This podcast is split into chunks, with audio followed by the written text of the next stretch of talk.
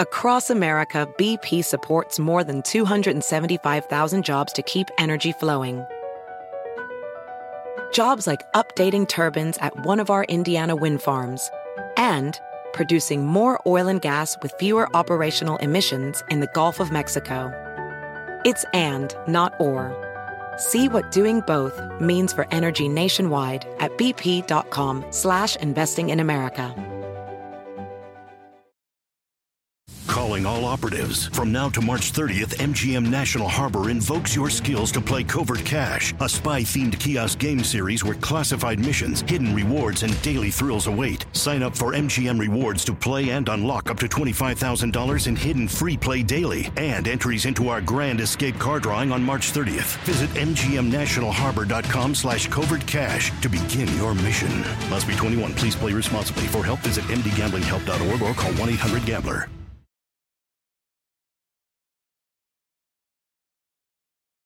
Yo estuve Cuéntame cuatro un meses. poco cómo, cómo, cómo Yo fue. entro ¿Te por COVID. empezaste a sentir mal? Sí, eh, nos contagiamos. ¿Cómo? No sé, pero nos contagiamos los cinco. Me empecé a sentir muy mal. Y me empezó a subir la temperatura, me solté el estómago, este, se me fue la el, La- el el olfato, olfato. el gusto. Pero la cosa se fue complicando y complicando. Y sí llegó un momento, Adela, que le dije a Carla y a Toño, mi hijo, le dije, por favor, llévenme al hospital porque me siento mal. Llegó un día, Adela, una noche, que ya, ya no podía más, o sea, me sentía demasiado mal. Yo vi que todo se empezaba a desvariar. Y entonces sí me dio mucho miedo. Y le pedía a mis enfermeros que le dijeran al doctor que me entubaran. Y entonces le dije al enfermero, dígale a mi esposa que aquí grabé un mensaje para ella, para que lo busque. Y le di el teléfono.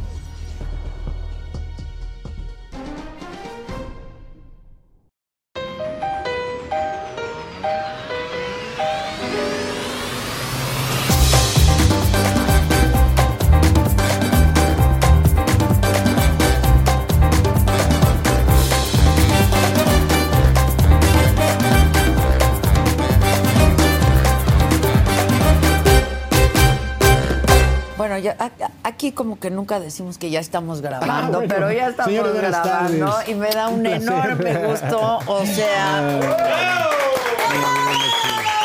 Te quiero mucho. y yo a ti te quiero mucho, sí, Es mi- amiguita. Somos amigos desde Gracias. hace muchos años, muchos, años. Cosas muy bonitas. que Muy bonitas, pasado, sí, y- la verdad que Ahora sí. me da tanto gusto poder ver a mis amigos porque, pues obviamente por mil cosas se van enfriando a las veces las amistades. Claro, pero cuando quieres a alguien, quieres a alguien, Me ¿eh? ha tocado ahorita como todos mis amigos que me han buscado, como tú y, y mucha gente que me, me busca para decir, oye, pues estuve pendiente de ti, estuve Claro, viendo cómo sí, iban las cosas. sí, y, sí. y me da mucho gusto ir como recobrando otra vez ese eso que vas dejando ahí. Es que lo vas dejando en el camino por, por circunstancias de la vida, ¿no? Pero hay afectos que Ay, pues, son para siempre. Y hacen mucha falta de la mucha falta y sobre todo cuando pasas por una pues una etapa, una crisis como esta, este piensas en tantas cosas. Yo la primera la primera vez que o sea, yo tengo varias etapas, ¿no? Yo entré a esto por el COVID. Y como todo, estaba restringido, que no puede estar nadie contigo, todo era a través de teléfono. Sí, sí, sí. Y No, es que es este- la enfermedad de la soledad. Es horrible. Mira, yo te lo digo ahora que es verdaderamente muy, muy, muy incómodo porque como estás tú solo, no tienes con quién hablar, no tienes a quién decirle cosas. Este, la medicina que te van poniendo. En, ese, en esa época no había vacunas, no había medicinas. Nada, estaban Eras conejillo de experimentando ahí, a ver, todo, pónganle sí. esto a ver si funciona, ¿no? Lo bueno es que para mí funcionó, pero, pero ese inter, donde yo entro al hospital ya sin poder respirar, este, fue terrible, porque eran noches largas, no podía dormir, entonces piensas y piensas. Me sirvió mucho, porque sí, obviamente, vi mi película de mi vida así, Completita. completita este, y me di cuenta de muchas cosas, entonces eh, me fui preparando. Yo siento que Dios me fue preparando por, por etapas, ¿no? porque yo la verdad ahora que ya tengo el tiempo de ver qué pasó, me doy cuenta que sí, Dios te va preparando para lo que viene. O sea, no es así de que ahí va y, y llega Él y te... No, Él va... Primero va contigo en todo el proceso, en todo el proceso ahí está Dios presente, ¿no? Y este, pero ya cuando viene lo más fuerte, Él, él hace, te hace saber que Él está ahí, que eso es increíble. ¿Siempre fuiste muy creyente? Mira, sí, pero no era, no era tan practicante. O sea, no, por decirte, no iba todos los domingos a misa, ni cositas así, pero sí, sí desde chiquito yo pues tenía, me habían inculcado mi, mi fe. Y te voy a decir algo, Adela, fue lo más importante para poder salir, porque yo me aferré, como estaba solo también, me aferré a Dios y no lo solté. ¿eh? Le dije, por favor, no me sueltes, vente conmigo a esto porque esto está feo, ¿no? Y eran cosas que iban pasando que decías, nada más te falta que, nada más te falta que te vea, porque todo, es que todo venía pasando qué? de una manera. ¿Qué- qué? Bueno, a ver, cosas. cuéntame un poco. Todo está escrito aquí, ¿no? Sí, en en este, este libro, libro, sí. que se acaba de publicar hace unos días, se va a presentar en la FIL, Sí. en Guadalajara, que ya es la próxima Ya, semana. el fin de Ya. semana vamos- vamos para Guadalajara. Para Guadalajara. Este, Toño Mauri, Mi Nueva Vida, un gran milagro, cuando Dios te toma de la mano para ayudarte a respirar y te da otra oportunidad, editorial Urano. Y aquí platicas, pues, Mira, aquí empiezo desde Sí, que porque mis padres... me- me parece Es chiquito, no es un libro enorme. ¿no? Para Qué bueno, todo porque si no luego la gente no lo lee. sí, Ya cuando también, grande, cuando ¿no? lo ven un tabique... Ya no lo leen. Y este es muy fácil de leer. Yo lo, lo- lo hice con, con Alejandro Pacheco, que un maestro, entonces iba yo platicándole y él lo iba escribiendo. Ok. Cosas maravillosas, ¿eh? maravillosas. Eh, y en este libro, pues quise platicar un poquito de los, de todo, ¿no? De, de cuando mis padres escaparon de Cuba, cuando la revolución, que fue, muy- pues todo eso ya es una historia. Bueno, po- cuento poco porque como ves el libro no es Sí, muy grande. exacto, pero es sencilla, es una Sí, historia. pero se entiende bien cómo fue el proceso de, de mis padres, cómo escapan, de, tienen que escapar. Este, cómo mi, mi hermana, Graciela, este, eh, sale en el concurso de Capulina y de ahí a Mundo de Juguete, gracias a eso. y Mundo fue- de Juguete, Pero además fue una, eh, fue una equivocación de mi mamá, porque mi mamá, eh, Graciela tenía seis, Graciela tenía seis años. Ok. Y el programa de moda en esa época de los niños era Capulina, el programa- las aventuras de De Capulina. ¿no? Capulina. Entonces Graciela le decía, mamá, llévame, llévame, tenía público. Entonces mi mamá no sabía nada. Digo, bueno, pues voy a ir a, a- a pedir los boletos, ¿no? Para, para ir al programa. Y dice mi mamá que cuando llegó por los boletos había dos filas, una larga y una corta. pues, se formó en la corta. Pues Dijo, sí. no, pues, ¿para qué hago este filón? Y entonces cuando llega le piden el nombre de ella y de, y de la niña. Y pues mi mamá lo da pensando que es para el programa. Y le dicen, venga el, próximo sábado, porque era los sábados, y venga por esta puerta. Y por aquí entra. Ah, perfecto. Entonces mi mamá y, y Graciela llegan al sábado siguiente Por esa puerta. por esa puerta y cuando dan los nombres le dicen, no, usted no viene al programa, viene al concurso. Ah, se formó en la de en el concurso. sin querer, no iba a eso. Ok. Y entonces le dice, ¿qué concurso? Ni, ni siquiera mamá sabía. No, pues estamos buscando a la niña que va a ser la telenovela infantil de Mundo de Juguete. Y entonces, este, pues mi mamá en ese momento le dio mucha alegría porque dijo, oye, no solamente va a conocer a Capulina, va a estar con él. ¡Wow! Mi mamá feliz. Y bueno, llegaron ahí y se metieron al concurso. Wow. Pero resulta que ese, ese día ganó. Y entonces pasó otra eliminatoria y ganó, Ganó. Y así fue pasando hasta llegar a la final. Y ya en la final, eh, Graciela no ganó el concurso, quedó en segundo lugar. Ok. Entonces Graciela se fue, nos fuimos a la casa, estaba tristísima porque ella tenía mucho Pues Ya ya, para esas claro, alturas ya dijo, yo sí quiero hacer la novela, claro yo quiero que hacer quiero la de Mundo formarme en Juguete". esa fila. No, bueno. Y este, y Valentín Pimstein empezó a buscar a mi papá. Y entonces habló con mi papá y le dijo, este, le decía cubanito a mi papá, ¿no? Oye, cubanito, este, hemos visto a todas las niñas, pero eh, para la novela que vamos a hacer, la que nos queda perfecto es Graciela. BP added more than $70 billion to the U.S. economy in 2022 by making investments from coast to coast.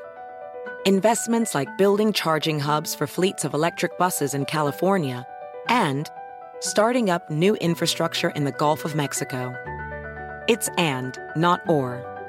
See what doing both means for energy nationwide at bp.com slash investing in America. Así suena tu tía cuando le dices que te vas a casar. Y que va a ser la madrina. Y la encargada de comprar el pastel de la boda. Y cuando le dicen que si compra el pastel de 15 pisos, le regalan los muñequitos. Y cuando se da cuenta de que pagar más por algo que no necesita, no es un buen deal. Pero no te preocupes porque no todos los deals son malos. En ATT, ella no necesita el plan más caro para obtener sus mejores ofertas en smartphones. Hasta en el nuevo Samsung Galaxy S24 Plus, ahora con Galaxy AI. Descubre cómo obtener el nuevo Samsung Galaxy S24 Plus con AI por cuenta nuestra con intercambio elegible. Conectar lo cambia todo. ATT. Las ofertas varían según el dispositivo. Están sujetas a cambios. La oferta del S24 Plus de 256 GB disponible por tiempo limitado, sujeto a términos y restricciones. Visita tt.com diagonal ES-US diagonal Samsung para más detalles. Y mi papá le dijo, sí, pero Graciela, Graciela no ganó.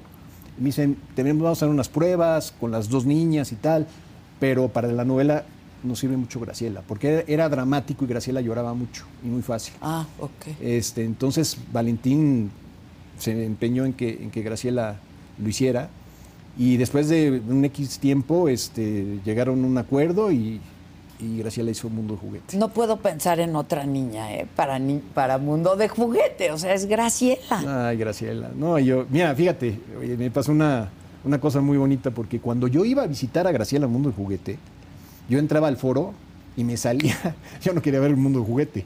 En el foro de enfrente Querías ver a la chava. El Chavo del Ocho, Ah. en el foro de enfrente. Chavo del Por eso ahorita que vi a Florinda Mesa me dio como una, ya Sí, sabes, sí, sí, y, sí. la- y la pude saludar. Este, yo me cruzaba de niño, Graciela tenía siete o tenía nueve años. Oh, claro. Este, me cruzaba a ver al Chavo del Ocho, me metían al barril, me sacaban del barril. Yo No me estaba todos los días ahí. Iba, al lado estaban los polivoces, la criada bien criada. O sea, era esa, esa, esa barra donde- de programas este, sí. en esa época, ¿no? No, y ¿Qué qué, y qué programas, programas, la ahora que- verdad. no, bueno, fue una etapa increíble, porque nada más había seis, seis foros en esa época, ¿no? sí. Y entonces, este, pues yo iba creciendo con Graciela adentro de los, de los foros, ¿no? Entonces, después de un tiempo, Graciela hizo otras dos novelas y Marta Zabaleta a- eh, abre la escuela de, eh, de talento, ¿no? El centro de capacitación. Y como no había gente, pues empezaban a buscar hijos de actores o familiares de, acto- de actores y tal para la escuela. Y ahí para estás tú. Y me llaman a mí. Entonces me dicen, oye, pues se va a abrir la escuela, si estás interesado. Le dijeron a mi papá, yo tenía, cuando entré al CEA, al- bueno, en ese momento era el centro de capacitación, pues yo tendría unos 16, 17 años. el Güero joven. Castro era mi compañero de salón. Mira. Sí, sí, sí, tenemos buenos recuerdos de esa época. Y este y pasó el tiempo ahí en la escuela, era, era una escuelita, Sí, muy era lo que hoy es, chiquita, ¿no? era una cosa muy sencilla. Este, y ya en el proceso vienen, viene el proyecto de Luis de Llano de hacer fresas con crema. Fresas con crema, Ahí claro, que eran pues todos los grupos cuando Era la época de los empezaron grupos, de los to- ochentas. de los ochentas, claro. Y entonces Luis le puso fresas con crema pensando en, en que iba a hacer un programa de televisión en una cafetería.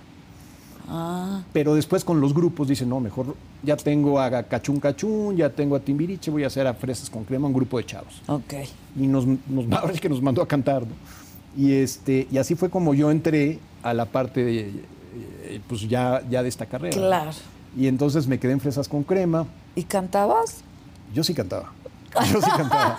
Poquito, pero sí cantaba. ¿Y cantabas? bueno, te voy a decir, en esa época era la época del playback, ¿eh? Sí, todos. O sea, cualquier artista que cantaba, cantaba con playback porque no había todavía la tecnología Claro, de que sí. llegas a un programa y pudieras cantar En en, Raúl vivo. Vela- con Raúl Velasco todos Con Raúl play- Velasco era más exigente y te hacía cantar en vivo, pero vuelvo a lo mismo, no había la tecnología Ok. todavía de cantar en vivo, tenías que, uf, imagínate todo lo que se necesita. claro. Ahora ya, pero en ese momento todos cantábamos playback porque era lo que, lo que se podía Ok. usar, ¿no? XC2. Pero es que muchos de los grupos pues nadie cantaba. Pues mira, es que es una época. Me vas a hacer decir cosas, me van a regañar. A ver, venga. Mis, mis excompañeros van a decir, oye, ¿qué pasó?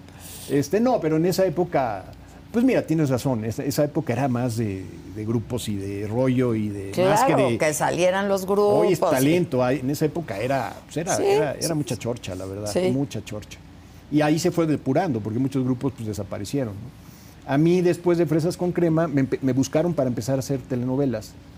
Este, y bueno, primero, tristemente, Mariana, Mariana, que ya murió y que en paz descanse. Sí, qué triste. Mariana salió a hacer novelas. Entonces se quedó ese espacio. De fresas, con, crema. Ah, ok. Y entonces Mariana empezó, eh, empezó a hacer telenovelas y después seguí yo.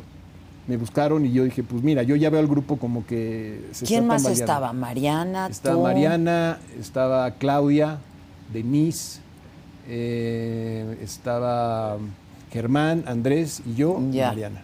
Ok. eh, Sí. Legarreta entró, fíjate, Legarreta Ah, la entró. Legarreta entró. Cuando, cuando salió Mariana, Entró la estaban Leg- buscando este, suplentes, entró, entró Legarreta, Ah, un ratito estuvo con no nosotros. me acuerdo. Fue muy breve. Y al final o sea, desapareció el grupo. Sí, ya ese grupo ya después ya se empezaron a desintegrar. Ya. Este, y fue cuando ya me quedé, ya, yo me quedé en las novelas, porque ya acababa una novela y empezaba otra. Pero empezaba otra. muchos años te quedaste en las. Toda mi vida, toda mi vida, toda mi vida. Toda mi vida, yo creo que, mira, ¿Te te, voy a decir. gustaba de la, la- la actuación? Ah, no, me encantó. No, yo cuando sentí ya la- las telenovelas dije, uy, uy, uy, esto es lo mío. Esto es lo mío. Aquí, de aquí soy. Y me gustó mucho, es que también era otra época, ¿no? Era una época distinta. Este, y me tocó trabajar con muchos actores que en esa época eran muy importantes. Hice simplemente María y yo era el hijo de María con Victoria Rufo. Y esa novela fue como. María mi- fue un exitazo. Sí, fue mi boom. Y ya de ahí empecé con otras. Este, primero Juan Osorio me llamó a dos novelas que el papel era más chiquito. Y este y la tercera novela que me llaman es simplemente María. No, y esa- ahí sí, eh. pum, de ahí después de esa ya empezaron a salir proyectos muy buenos. Qué Me fui, me fui, padre. me fui, me fui. Conocí a Carla. A Carla la conocí a mi esposa. La conocí todavía estando en Fresas con Crema. ¿A poco? En XC2. ¿Cómo la- Ahí la veía, una Ah, niñita que iba ahí XC2. a XC2 a ver, y yo pensaba que era hija de alguien que trabajaba ahí, en el programa, ¿no? Porque cada vez que íbamos a cantar de ahí. quién era hija? Luego ya nos enteramos. No, después ¿no? salí yo corriendo porque dije, me van, a, me van a correr de aquí. ¿Qué ¿no? me van a hacer? No, pero mira, empecé a analizar, me va a matar que diga esto, pero es, es la verdad. Empecé a analizar y dije, oye, esta niña está en todos lados. Iba yo a cantar a, a XC2 y ahí estaba, ¿no? Ok. Iba yo a una fiesta que nos contrataban y, Y de ahí repente está. ahí estaba. Yo decía, oye, esta niña conoce a todo el mundo. ya luego me confesó, no, pues es que te iba, te iba Te- siguiendo te- por donde ibas. marcaje ¿no? personal, Sí, dijo, a ver, marcaje qué- a, ver si personal. amerita este muchachito, Y por ¿no? fin cuando... Ya formalizamos después. No, Marta- no formalizar, pero cuando, ¿cómo empezaron a andar o qué? Pues mira, es que fue curioso. En esa época, pues todavía seguía Fresas con Crema. Me iba a ver. Y ya cuando íbamos ya, for- ya formales, a mí hasta se me olvidan las, las letras de las canciones. Pero ya cuando cantábamos ya más hacia el final y cantábamos en vivo, Ok. yo me ponía nervioso y me olvidaba y empezaba a inventar. Entonces ella se moría de la risa y bueno. Y, y mis compañeros me volteaban a ver y decían, güey, ¿qué estás cantando? ¿Qué te pasa? No sacaste esa Ya can-". se me olvidó, no, estaba yo nervioso, ¿no? Pero ya, ya ahí, ya, ya nada. Lo que pasó es que me, me- me tocó un proceso donde, donde el papá de Carla era presidente de, de- de Televisa. en esa Claro, época, que yo en no esa sabía. época, Yo no sabía. claro. Ya cuando supe, este, me dio mucho gusto porque cuando ella me presentó con sus papás, este, el licenciado me saludó por mi nombre y me dijo, ¿qué tal fresas con crema? O sea, lo tenía... como- Sabía, claro, claro. Entonces dije, dije, oye, bueno, empezamos bien, porque por Sí, lo menos no no. me... no, porque mira, llevo casado con Carla tre- 30 años. Wow. Cuatro años de novios. Y te puedo decir que esa familia, desde que entré a su casa por primera vez, mi familia. O sea, el trato. Pues yo no venía de una familia eh, importante, ni mucho menos. O sea, era el cantante de Fresas con Crema, imagínate. El cantante de fresas con crema. el de fresas con El crema. que sí cantaba de fresas con crema. no es cierto, todos. Pero, pero entré a su casa. Me acuerdo mucho que la primera vez que conocí a sus papás en su casa, me dice Carla, bueno, este, íbamos a salir y me dice, tienes que entrar a saludar a mis papás. Bueno, yo feliz, ¿no? Bueno, estaba comiendo Rafael en su casa, el Ah, cantante. mira nomás. Y entonces me queda viendo, así como diciendo, a ver, vamos a, vamos a ver qué tal este muchachito para, Sí, claro. para mi sobrina, ¿no?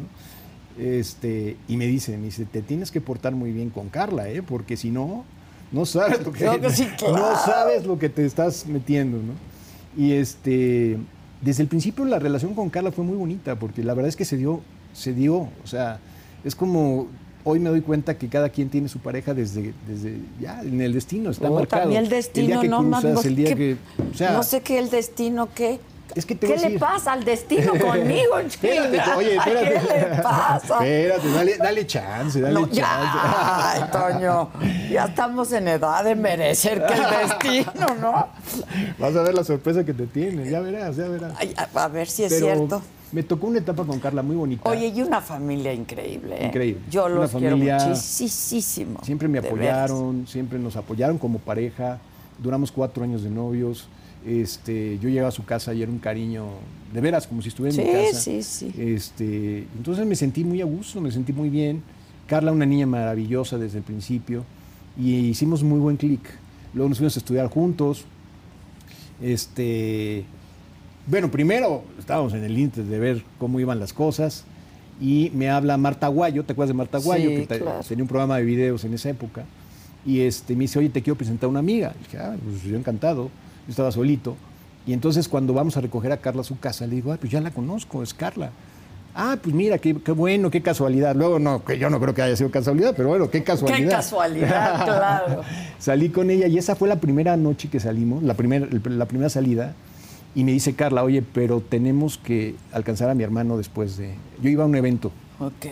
Y entonces ella me acompañó y me dijo, pero yo acabando el evento tengo que alcanzar a mi hermano en una fiesta para que llegue con él a, a mi casa. Le dije, bueno, pues si esa es la, la regla, vamos. Vamos. Entonces, este, pues acaba el evento tarde, le digo, Carla, ¿quieres ir? Y, me dice, este, no, yo tengo que ir. Dije, bueno, pues vamos. Pues resulta que llegamos ya tarde a esta casa, que era la, la fiesta, y era el cumpleaños de Luis Miguel.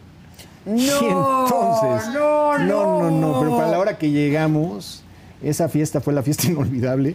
De entrada a la casa ya salió un mariachi con todo roto, lleno de merengue, No, este, mentando madres, no. pues imagínate. Y yo le digo a Carlos, oye, seguro que aquí es la fiesta, porque aquí está, está densa, está tensa. O sea, No, nunca te dijo de quién era la no, fiesta. nunca me dijo. Ok. Y Nunca llegas y ves. No, yo cuando me asomé, la casa era para abajo y veía yo a todo el mundo corriendo y escondiéndose, porque yo veía eh, al burro Van Ranking con un extinguidor y a, No, y a sí, gentes ya me lo puedo imaginar. No, destrozaron la casa. Pero entonces Carly y yo acabamos de llegar y no sabíamos. Ahí estaba su hermano. Pero este, pero no nos imaginamos que, pues nada, ¿no? De este tema. Bueno, la cosa fue que acabamos cantando en la calle a las 6 de la mañana con él. Era su cumpleaños. Y este, en la calle, el viviente Camachalco estaba esa casa. Y este, llegó otro mariachi después. Y la gente, curioso porque sale a cantar a la calle y la gente que vivía, los vecinos, salían a aplaudirle, a pedirle canciones. Pues, Imagínate, ¿cómo no? sale Luis Miguel, a cantar ahí en la- a las 6 de la mañana. mismo. No, bueno, fue una experiencia. Esa fue mi primera salida con Carlos. ¡Wow! Y le digo, Carla, nada más avísame la próxima vez a Sí, dónde vamos. porfa. Pues, para ver qué me llevo puesto. Y a ver luego qué- de esto, a ver, sorpréndeme. No, y no, no, ya. Ya me daba miedo. Yo dije, yo te invito a los conciertos de fresas, pero no te voy a invitar a, a los cumpleaños de estos así, de, de- de- Guau. peligrosos, ¿no? No, pero fueron cosas. Mira, a Luis Miguel lo conocí cuando la- estaba yo en la promoción de Fresas con Crema y me tocaba ir a, a Siempre en Domingo, a Ixetú, y ahí conocí a Luis Miguel, a su papá, Miguel Bosé, a, a Julio Iglesias, al Puma. Todos íbamos de promoción. Y era que cantabas tres canciones y, Y el el que sigue. Y así Sí, fue, y así sí. crecimos. Yo a Miguel Bosé lo conocí pues, en esa época, crecimos en esa época de promoción. Ahora, pues imagínate, nos vemos y nos da un gusto enorme. pues, Claro. yo ahorita te cuento de un, un proyecto que hicimos y este... Pero ahora me los encuentro con esa cosa de que pues, nos conocemos desde hace muchos años, ¿no? Y ahorita que me enfermé, muchos me mandaron mensajes, muchos, muchos, muchos, muchos, este, compañeros de novelas, compañeros de esa época, y me, me daba gusto porque los mensajes me daban Pues fuerza, me, me- me alegraba claro. mucho. ¿no? Y entonces se juntaba todo, Adela. Son, son momentos que cuando viene lo difícil y viene toda esa energía, pues se, se multiplica, ¿no? Eh, Carla, que es mi esposa, que ha sido...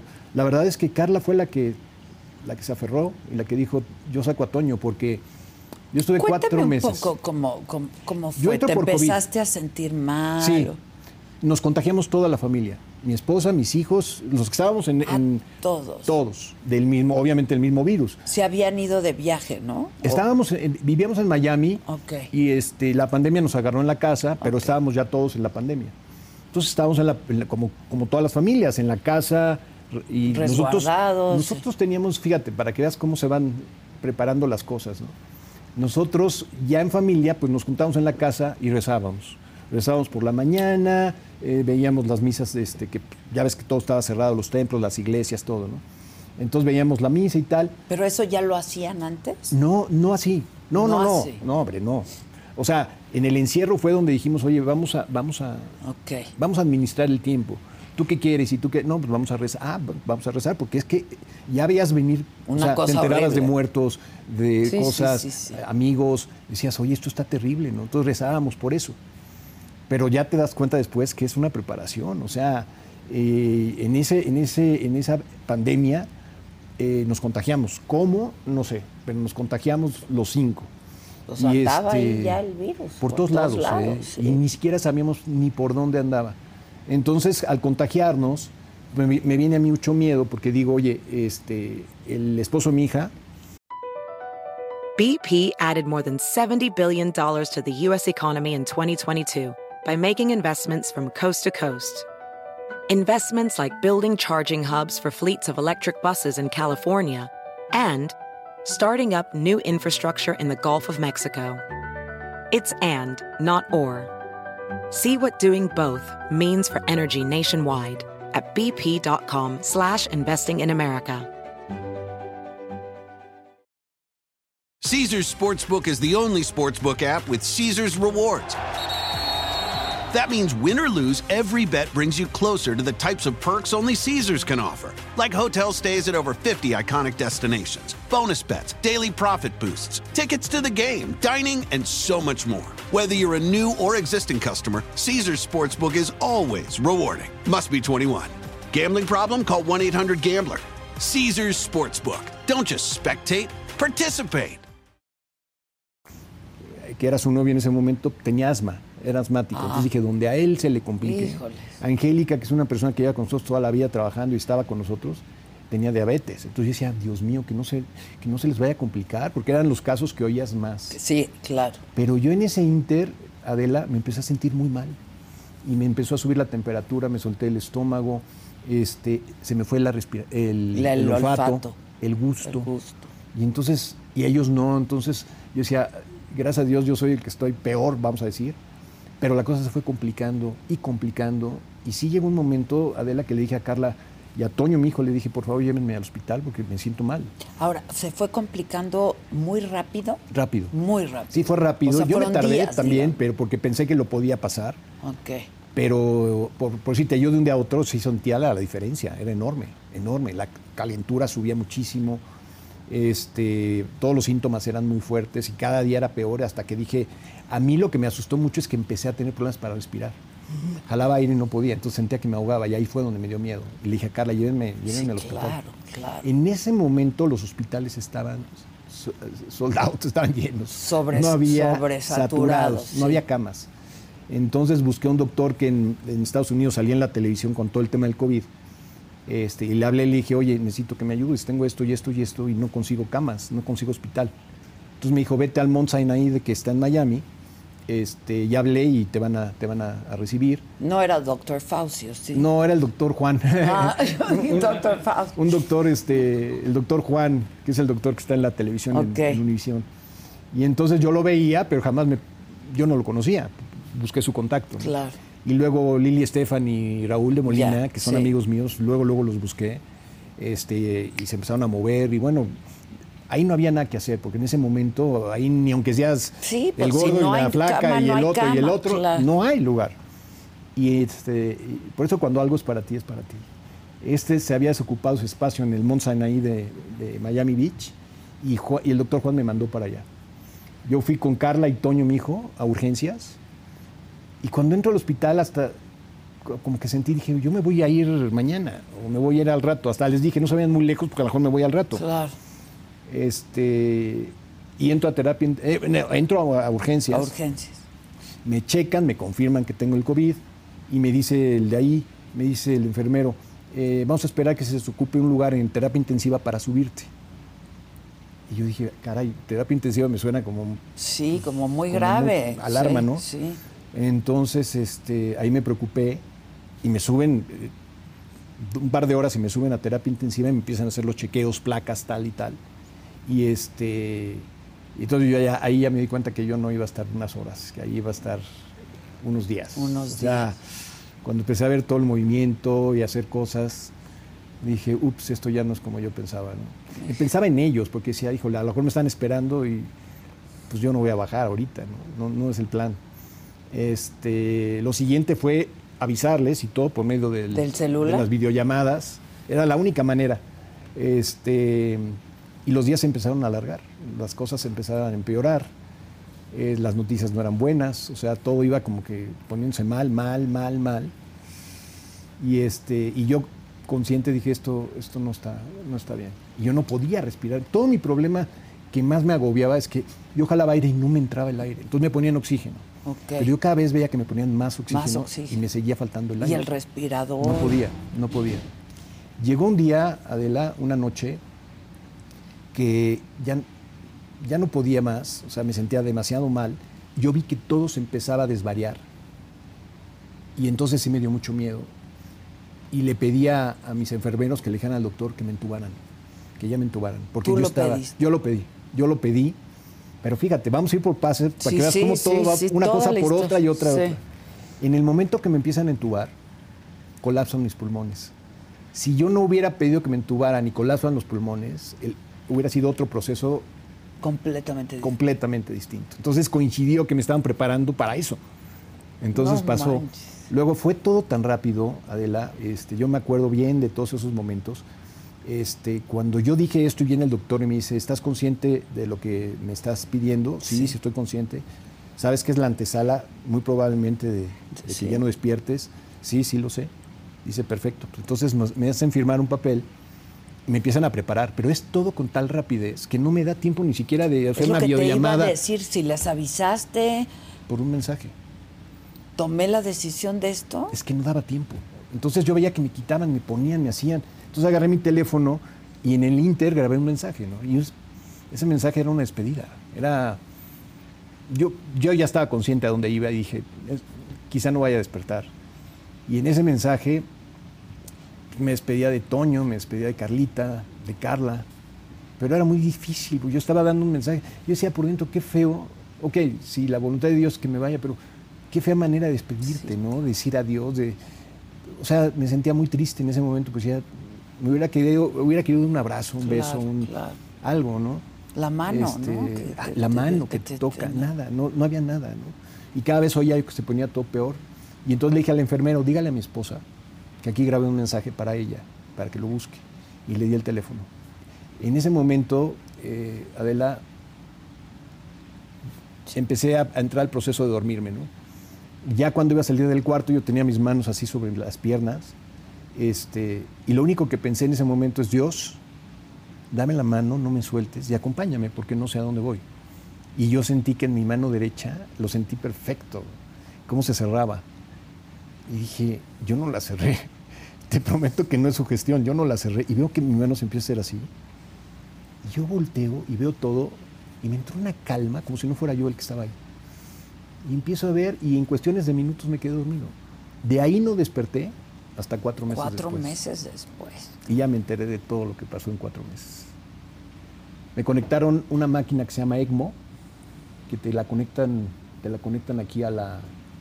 Yo me, yo me confundo un poco con la femoral y la, y la otra, la, este, la vena esta importante, ¿no? Las arterias. Las arterias. Entonces me conectan. La aorta. Entonces te conectan de la aorta a la femoral. Entonces, un tubo sale por aquí y el otro entra por la ingle. ¿Qué hace esa máquina? Desconecta los pulmones. hace la función de pulmones para que pueda salir la sangre y volver a entrar. Limpiarla. Esa máquina no la puedes usar más de 15 días porque es una máquina eh, artificial. Yo estuve cuatro meses conectado. ¿Con esa, máquina? Y ahí era donde los doctores estaban muy preocupados porque decía es que es demasiado tiempo. O sea, no nos ha pasado tanto tiempo conectado en un ECMO, tantos meses de coma, ¿no? y fueron preparando a mi esposa, a Carla y a, y a mis hijos poco a poco, diciéndoles, pues no sabemos qué va a pasar. O sea, no sabemos si se despierta primero y, cómo va a despertar. Claro. Pero fue mucho, mucho más duro, Adela, porque en el Inter que yo estuve en coma, cuatro veces le dijeron a, a Carla, mi esposa, que yo no pasaba las siguientes horas. Tuve una hemorragia interna, ya fue la primera vez que le hablaron, le dijeron, señora, nos da mucha pena, está pasando esto este, y no pensábamos que no, no pasa de dos horas. Y entonces Carla, pobrecita, recibía la nota, la, noticia y, tenía que ver cómo se las daba a mis ah, hijos, a mis hermanas, a mi mamá. O sea, ella era la que, pues, la que llevaba el, barco. Pues sí, pues sí. Entonces, este, Carla consiguió entrar, cuando yo estuve este, en coma, consiguió entrar tres veces a verme, cosa que estaba prohibido, pero ella consiguió la manera porque era ya tan malo yo estaba ya en una situación tan delicada que la dejaban entrar porque pues quizá era la última vez que me veía, ¿no? Entonces este, fue muy impresionante para ella verme así. Me lo dijo después, me dijo, quiero borrarme esta imagen que tengo de verte eh, en el coma. No, no, terrible. Y luego este, pasaron varias eh, cosas y le hablaban después de cinco horas y señora, este, pues Toño está respondiendo, le pusimos tal cosa, vimos que, era una hemorragia el sangramiento que tenía, entonces ya lo paramos. O sea, las cosas eh, venían y, las solucionaban. Entonces ya otra vez agarrabas fuerza. Entonces ya cuando, cuando me iban a despertar, que decían ya tiene dos meses, vamos a despertarlo, otro problema. Una infección en la sangre, no me acuerdo cómo se llama, sepsis o algo sí, así. sepsis. Dos veces me dio. Y ahí sí los doctores le dijeron, señora, esto sí está complicado, le vamos a poner los medicamentos, pero... Sí, te, te infecta toda, Toda, la sangre. toda la Es sangre. muy difícil salir Dos de veces. eso. Sí. Y la tercera fue por la que, ya, que la- me operaron después de la vesícula para quitármela. La vesícula se hicieron unas como piedritas y me infectaban, o sea, todo el- toda la sangre otra vez. Entonces, pues fueron todos esos procesos, Adela, que, que pobres, porque ahora que lo platico con Carla y con mis hijos, pues, te enteras de todas las Sí, cosas la que... pasan muy mal. Muy mal, Muy, mal. Además, cuando yo despierto, tengo la sensación de que había pasado Nada. una semana Sí, claro. cinco días. Y los doctores le di- ya me habían hecho la traqueotomía. Este, los doctores le dicen a Carla, mi esposa, le dice, no le digas cuánto tiempo estuvo dormido porque se va a descontrolar. Claro. Lo que él te pregunte, tú le contestas. Entonces venía el cumpleaños de mis hijos y le decía, Carla, ¿qué les vas a hacer de cumpleaños? Y la pobre se quedaba un ratito así callada y me dice, ya pasó. No, como que ya pasó, si cumplen en octubre, ¿qué día es hoy? Ya estamos en noviembre. Ay, Y entonces hago la cuenta y digo, ¿cómo? O sea, estuve cuatro meses en coma. Me dice, sí. Obviamente sí se desvarió todo. Porque dije, Pues sí, no, es que no puede ser. ¿cómo ¿no?". puede ser? Sí, muy fuerte, muy fuerte. Este, y obviamente yo ya venía muy desgastado, ya no podía hablar, ya no tenía masa muscular, no tenía movilidad. Nada, pues cuatro meses. Cuatro meses perdí coma, todo, claro. perdí todo, todo, todo, todo.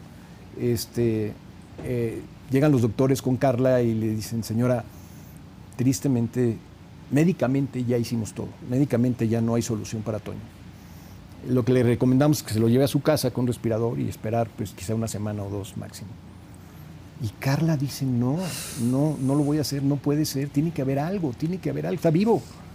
Y le dice, uno de los doctores le dice, bueno, una opción y la única sería un trasplante, pero él no califica, porque él está demasiado débil, demasiado desgastado. Para no lo van a aceptar. trasplante. Para un trasplante. Imagínate lo que es un trasplante. Sí, y de pulmones. Y de pulmones. Entonces los doctores, la verdad, lo descartaron, pero Carla no lo descartó. Pues esa es la, la única, voy por esa. Y se empezó a mover Adela. No, yo le estoy agradecido a Carla porque me salvó, porque, me, porque se movió y porque Dios le dio la fuerza para, para empezar a investigar. Y sí, efectivamente, en cinco lugares me rechazaron. ¿Qué decían? No califica. No, no califica No. porque esta persona está muy débil, no va a soportar un trasplante y por sus condiciones no. Además, yo venía de COVID, entonces estaba como que no, no, no, o sea, no- ni por dónde haberle, ni por dónde hacerle. Y el último lugar que me quedaba, el último lugar de trasplantes que me quedaba, este, vieron mi caso y dijeron, pues somos los últimos, y no, este señor pues ya pierde todas las esperanzas.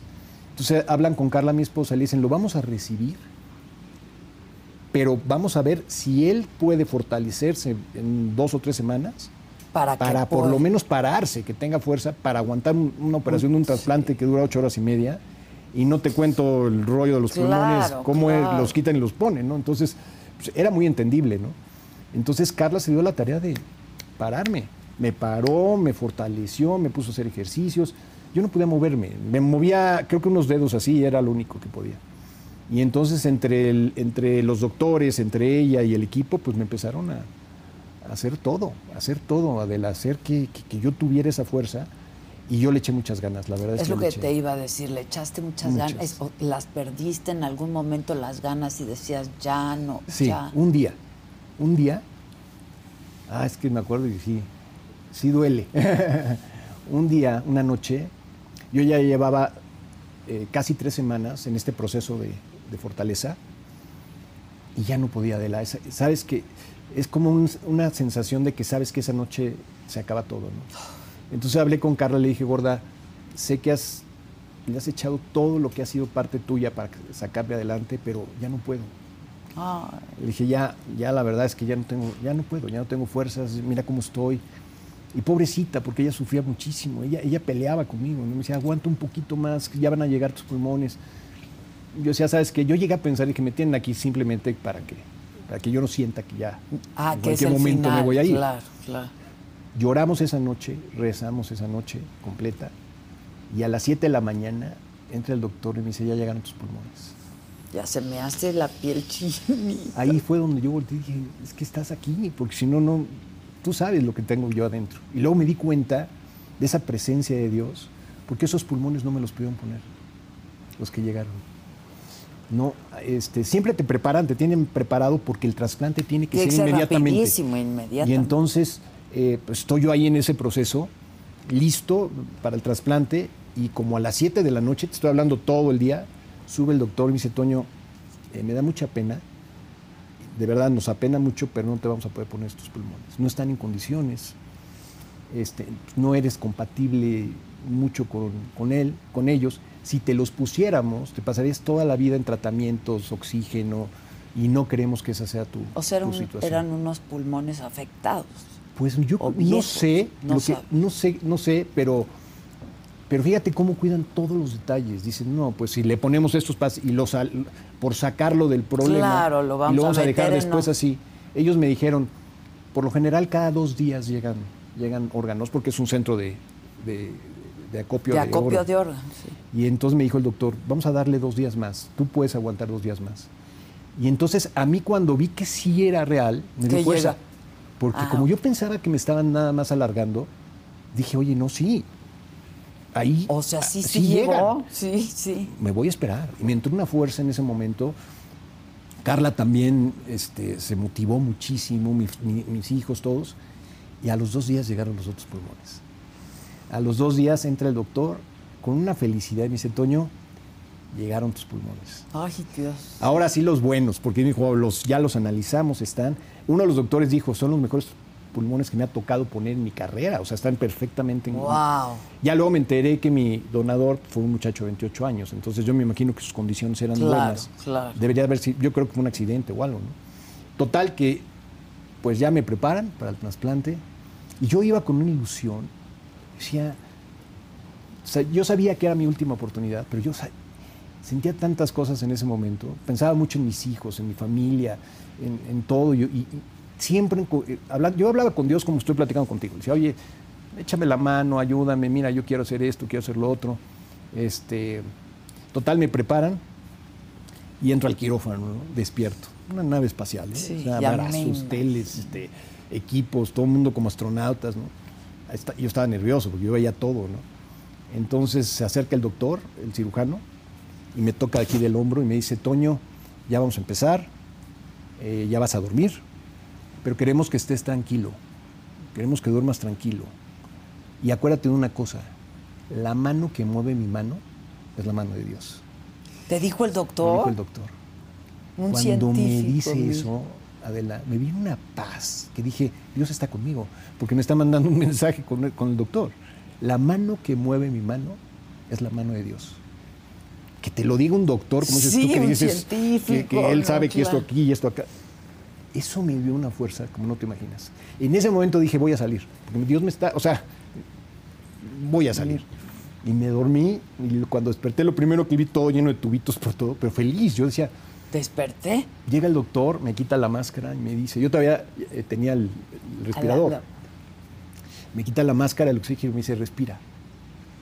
Hijo, yo tenía un pánico y no, sabía qué hacer y pues jalo el aire y entra el aire.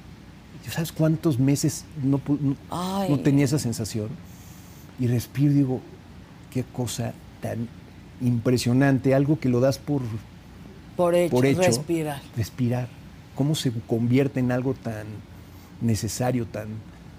Y cuando siento así la entrada del aire, dije, ya estoy, ya voy, ahora vamos para arriba, ahora vamos a echarle todo lo que pueda y, y vamos. Y todo de la fue, fue muy positivo, de ahí en adelante las cosas se fueron dando de otra manera, ¿no? Ya, ya tenía el trasplante, Claro. este, yo sabía que tenía que regresar a otra, al quirófano a que me quitara la vesícula, eso lo sabía. Yo tenía una, Ah. una, una manguerita, una, no sé cómo se llama esto. Sonda. Este, una sonda que, que- hasta que me quitaran la vesícula, ¿no? Entonces, este, pues nada, esperé tiempo, volví a entrar, a- esperé un mes, porque yo estaba eh, acabado de, trans- de trasplantar. Claro, ahora imagínate una infección, no, le digo, oiga, doctor, no me lo hubiera podido haber hecho ahí, ya que estaba. Me dice, no, aquí no, no. hacemos combos. Aquí, Sí, no, aquí no. No, no, no, no, no, no, no, no hacemos eso, ¿no? Este, y empezó el proceso, adelante, un proceso ya diferente, porque ya Carla estaba conmigo, me acompañaba, estuvo estaba todo el, el tiempo ahí. Yo después de un tiempo, precisamente en estas fechas, el 15 de diciembre cumplo dos años de mi trasplante. Este 15. Este 15, dos, años. sí, Wow. gracias a Dios. Y en ese inter, cuando me acaban de trasplantar, pasan, yo creo que habían sido poquito tiempo, porque el 24 de diciembre de regalo, el doctor me dice, vas a poder ver a tus hijos. Imagínate que no los había visto desde que entré por el coma, ¿no? Entonces me preparan, me preparan para bajar a la terraza de la cafetería, porque ellos no podían entrar a donde estaba yo. Me preparan con todo para yo poder verlos. Ay, no. No, no, un momento, Adelia, te imaginarás. Lloré, lloré, No, lloré. yo cuando los vi, pero cuando los abracé dije, aquí estoy. O sea, yo pensé que eso ya no iba a No pasar. iba a pasar. Los abrazo, salgo a la terraza y cuando salgo a la terraza y respiro otra vez, que estaba el, el hospital estaba en medio de un bosque y me llega el olor, ya no del aire acondicionado del hospital, No, no, del de verde. afuera. Se me salieron las lágrimas. Dije, ¿qué es esto? O sea, ¿cómo, cómo en algún momento no te das cuenta de lo que, de lo que estamos, de lo que tenemos, ¿no? Los abracé, estuve con ellos media hora, fue un encuentro maravilloso. Lloradera por No, todos bueno, lados. es que, es que la verdad, por eso digo que es un milagro, porque la verdad mis doctores me lo dijeron, me dijeron, Toño, ya no tenías nada, o sea, ni siquiera calificabas para el trasplante, o sea, el que te paró de esa cama se llama Dios, porque tú solo no hubieras podido. Y Carla, que es un ángel, porque Carla me agarró y, y- es que no me dejó. Carla, si los doctores le dijeron, llévatelo a tu casa, pues igual hubiera hecho, bueno, se hizo lo que se pudo y me lo llevo a mi casa, no. Carla dijo, está vivo, voy por todo. Y esto, Adela, pues nos ha cambiado la vida a todos, a toda mi familia, a mí. Yo soy otro Toño, eh, cambié completamente porque me di cuenta de muchas cosas. Y, este, y ahora estoy viviendo una etapa muy bonita porque empiezan a cambiar tus, tus, tus rutinas, empiezan a cambiar tus cosas, tu, tu manera de ver las cosas. Mira, ahorita Es las otra cosas huelen, perspectiva, las ¿no? cosas saben, las cosas tienen color. O sea, la vida es, es cuando dices, wow. Porque a partir de ese día al día de hoy que estoy contigo, no hubiera pasado. Si yo me hubiera ido, yo tenía una ilusión enorme de entregar a mi hija el día que se casara. Mm. Una ilusión enorme. Yo se lo dije al doctor, porque los doctores me preguntaron, ¿qué vas a hacer si te salvas? ¿Cuál, qué, qué- qué es lo primero que harías? Le dije, mire doctor, pues yo antes de entrar aquí, mi hija se iba a casar, no se pudo casar porque yo entré al hospital. Y yo me acuerdo que ella me dijo, papito, yo te voy a esperar a que salgas para casarme. Ahí estaba con, con mi yerno, que es sevillano, venía de España a casarse con mi hija, y no se pudo, es más, ya no pudo ni regresar, se cerraron todas las, Todo. los aeropuertos. Se quedó. Y, este, y él estuvo ahí presente todo el tiempo. Y esa me- era mi ilusión, Adela, llegar a, a poderle entregar. Y este, el doctor se emocionó mucho cuando, o sea, no se esperaba esa, ¿cómo? O Respuesta, sea, ¿cómo? claro, ¿Eso es lo que tú claro. quieres hacer? Le dije, es lo primero que quiero hacer. Ah, lo vas a hacer. A tal grado que mis doctores estuvieron en la boda de mi hija y- Ay, y, sí, es me acompañaron a entregarla. Y ese día para mí era, sí, sí pude. O sea, Dios, tú sabes que esto era lo que yo quería. ¿no? Este, cuando yo estaba en coma y salí del coma y pude tener conciencia, se acercó Toño, mi hijo, y me dijo, papá, dentro de todo esto mal, te tengo una muy buena noticia. Dije, ah, pues, pues dámela, por Sí, favor, la no necesito. Me una. urge. Y me dice, porque, te adelanto antes, cómo pasó todo. Eh, con mi hijo Toño hice una productora, porque a él se le ocurrió hacer una serie que me encantó y le dije, para hacer esa serie tenemos que hacer una productora y juntos preparar todo. Claro. Entonces le hicimos, empezamos a preparar las cosas y fue cuando me enfermé. Across America, BP supports more than 275,000 jobs to keep energy flowing. Jobs like updating turbines at one of our Indiana wind farms and producing more oil and gas with fewer operational emissions in the Gulf of Mexico. It's and, not or. See what doing both means for energy nationwide at bp.com slash investing in America. Caesar's Sportsbook is the only sportsbook app with Caesar's rewards. That means win or lose, every bet brings you closer to the types of perks only Caesars can offer, like hotel stays at over 50 iconic destinations, bonus bets, daily profit boosts, tickets to the game, dining, and so much more. Whether you're a new or existing customer, Caesar's Sportsbook is always rewarding. Must be 21. Gambling problem? Call 1 800 Gambler. Caesar's Sportsbook. Don't just spectate, participate. Cuando viene esto que te platico, y Toño me dice, te tengo una buena noticia, y le digo, ¿qué pasó? Dice, ya vendí la serie. O sea que mientras yo estuve dormido, Él se puso él se abocó, dijo, para que mi papá cuando despierte ya, esté todo listo. Wow. Este, no, y se voló la barda, se la vendió a HBO, que ya Sí. sale en febrero, se estrena la serie. Este, y te digo una cosa, me dio tanta ilusión verlo a él entusiasmado, claro. como diciendo, papá, vamos a hacer la serie, papá. Sí, sí, sí. Yo decía, no puedo creer, no puedo creer que yo vaya a tener esa oportunidad de, de lo que habíamos empezado, de lo que se quedó antes pendiente, se quedó de mis pendiente, pendientes. sí. Y fue maravillosa la experiencia. Lo Fuimos a Guadalajara a filmarla. Una serie preciosa, ahora que la vean, es una serie ¿Cuándo la linda, filmaron? linda. La hicimos hace exactamente un año, Un año. En, en Guadalajara, que es la ciudad de los mariachis, donde nace el, Se llama el mariachi. los, ma- Los eh, ma- se llama mariachis solamente. Mariachis. Sí, y, este, mariachi y esta es la historia de una familia de mariachis. Entonces, el elenco pues, es Pedro Fernández, viene Badir Derbez con nosotros, viene Consuelo Duval, Alberto Estrella, una muchacha española que viene a hacer un papel de española que está muy bien hecho. O sea, se hizo un elenco padrísimo porque yo trabajé con ellos varias veces en mi vida. Fuimos compañeros Claro, de, de novela o de- algo. ¿no? claro. Entonces me dio una alegría poder, sobre ¿Quién todo escribió la serie? esta serie la escribió Frank Cariza y con otra persona, eh, Marcos Lagarde. Este, curioso porque Frank es español, pero le agarró el sabor perfecto a- Ok. a- al sentido. Toño le iba más o menos ubicando. Y quedaron, estos son ocho capítulos que, que hicimos. De veras es una serie maravillosa. O sea, tiene tantos mensajes, tiene eh, cosas que son importantes de ver. No tiene violencia, no tiene sexo. Ay, qué bueno, ya Son de esos estamos- proyectos que los ves y dices, Qué bonito. rico. O Sí, sea, qué rico. te me quedo tranquilo y se tocan puntos eh, delicados que también cuando los vas viendo te hacen pensar, ¿no? Te hacen... Y cuando ves este tipo de contenidos, Adela, te das cuenta que hacen falta. Estamos un poco saturados de violencia, de prender la televisión en una serie de violencia y otra de sexo y otra de... Porque ya todo ya no tiene mucho control, ¿no? Y cuando ves algo pues, blanco, por decirlo Solo así, bonito, ¿no? bonito, Bonito. te deja tranquilo. Mira, cuando yo acabé de ver la serie completa ya armada y hecha, dije, wow, es que así era como la queríamos, ¿no? Y este, nos dio mucha ilusión, hemos trabajado mucho en ese proyecto, pero te das cuenta que, que desde que Dios me dio la oportunidad de salir de todo esto, me han ido pasando cosas, Cosas maravillosas. buenas. Se casó Eh, tu hija. Se casó mi hija, hicimos la serie de Miguel Bosé. Oye, eso, ¿esa serie de Miguel Bosé la hicieron en esta misma productora? No. ¿O en la de Bastón? En- la hicimos, eh, yo tengo, eh, estoy asociado con, con una persona en Miami desde, to- desde hace muchos Ah, años, por eso vivía yo allá, y teníamos una agencia, y hicimos una productora para hacer la serie de Miguel Bosé. Ya. Y entonces esta productora, este, junto con la de Pepe Bastón, Ok. y, y esta, ay, la española, Macarena Díaz, Ah, este, los tres hicimos la, la, la co- la producción La de la serie. A mí gran parte de la filmación me tocó cuando estaba en coma. Entonces yo no me enteraba ya Ah, mucho. ¿no? ok. Ya cuando regresé del coma me pasaron muchas escenas y lo, lo pude ver.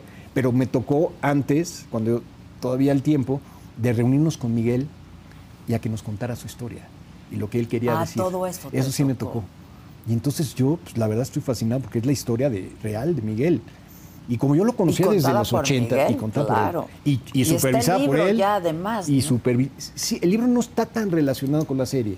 El, el libro como que es aparte, pero que es está la vida de Miguel también. Es la vida de Miguel desde otro punto de Claro. vista. Aquí, aquí sí toca él cosas muy, mu- pues, muy, muy delicadas Sí, yo. de familia y de, y de cosas. Entonces, pero todo, todo narrado por él y contado por él. O sea, Sí.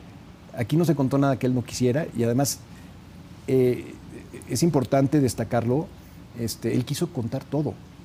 Entonces, cuando ves la serie, pues sí te das cuenta que, que no está escondiendo nada, ¿no? Porque la serie, pues obviamente Pues qué tiene bueno, eso. ¿no? Es que yo creo que Yo creo para es eso bueno. haces una serie. Yo estoy de ¿no? acuerdo, Adela. Yo creo que cuando vas a hablar de una persona, y sobre todo de un artista, y, y más del nivel de Miguel, eh, que mucha gente pues eh, conoce cosas, pero no todas, entonces eso también te causa como el interés de verlo, ¿no? Y entonces empiezas a ver la relación con su papá, la relación con su mamá, esto lo vas a ver en la serie.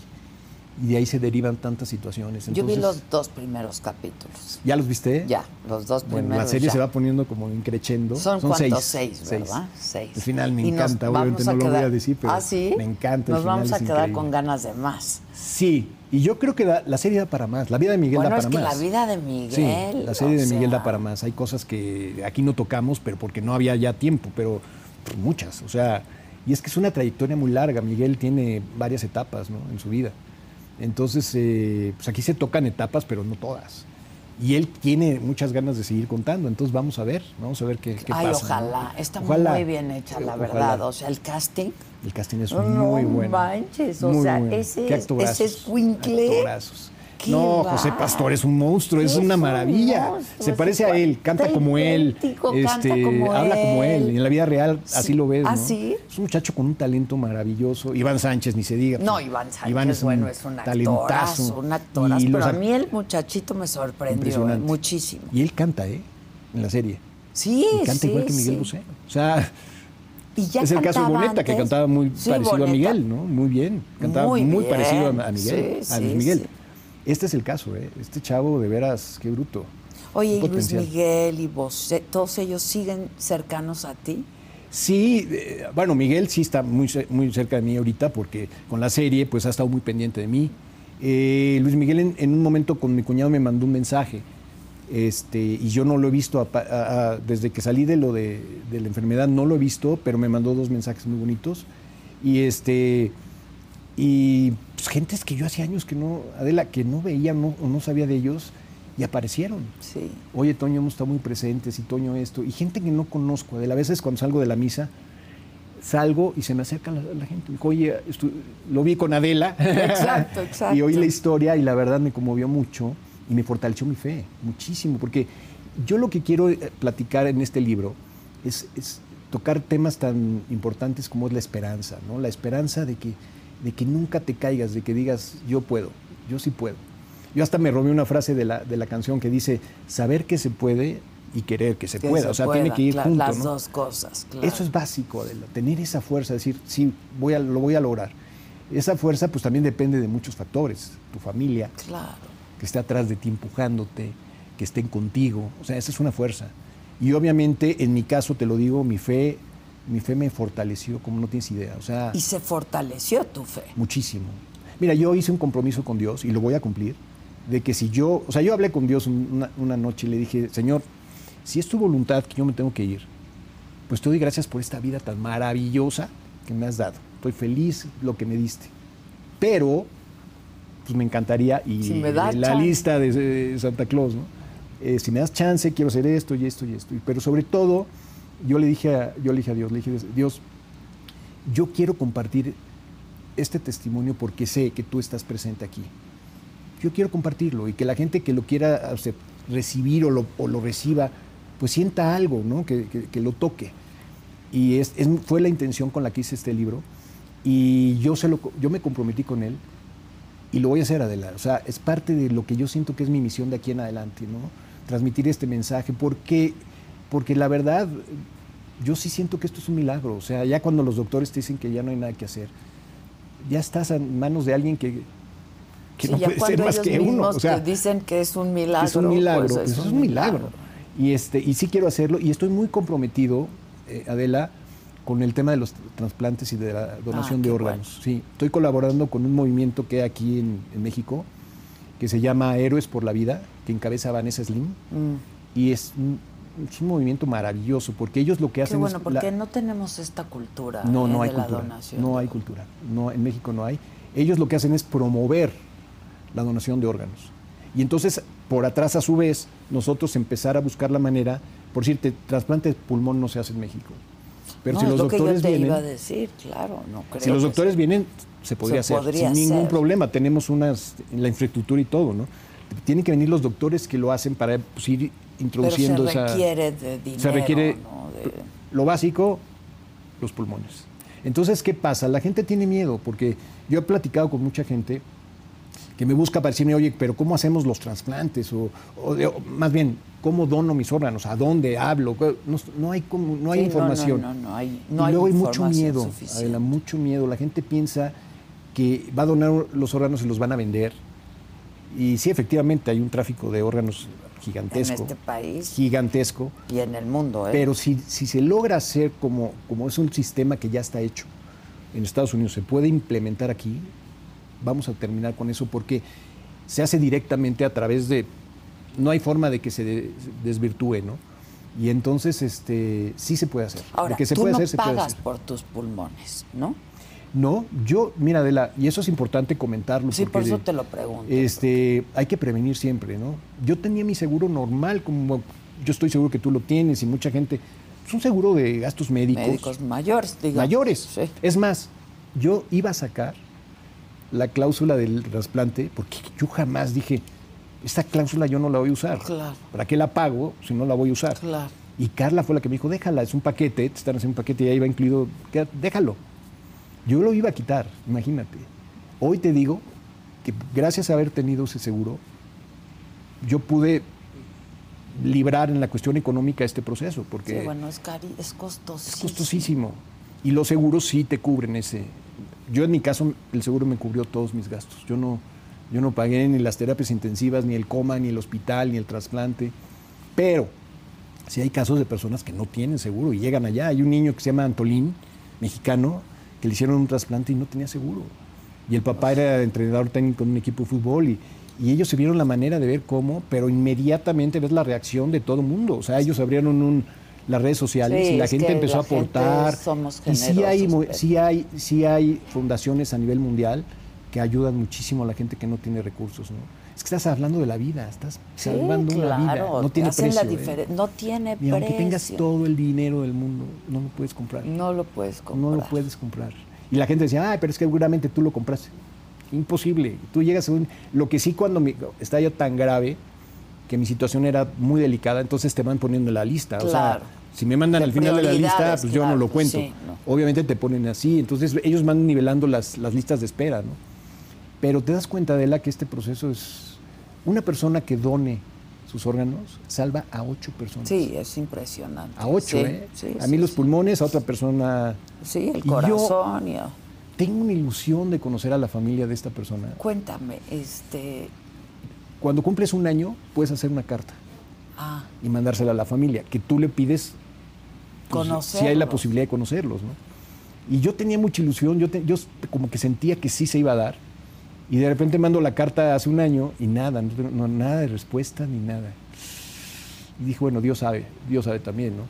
Y entonces lo comento con mis doctores y me dicen, Toño, la mayor parte de las veces no pasa el año, pasa después de casi tres, cuatro años, que la familia no quieren. es que tiene un luto, o sea, también ponte a ver el otro lado, o sea, es una familia que perdió a, una- a un ser querido De 28 años. y a lo mejor quieren quedarse con, pues, con esa imagen o algo, ¿no?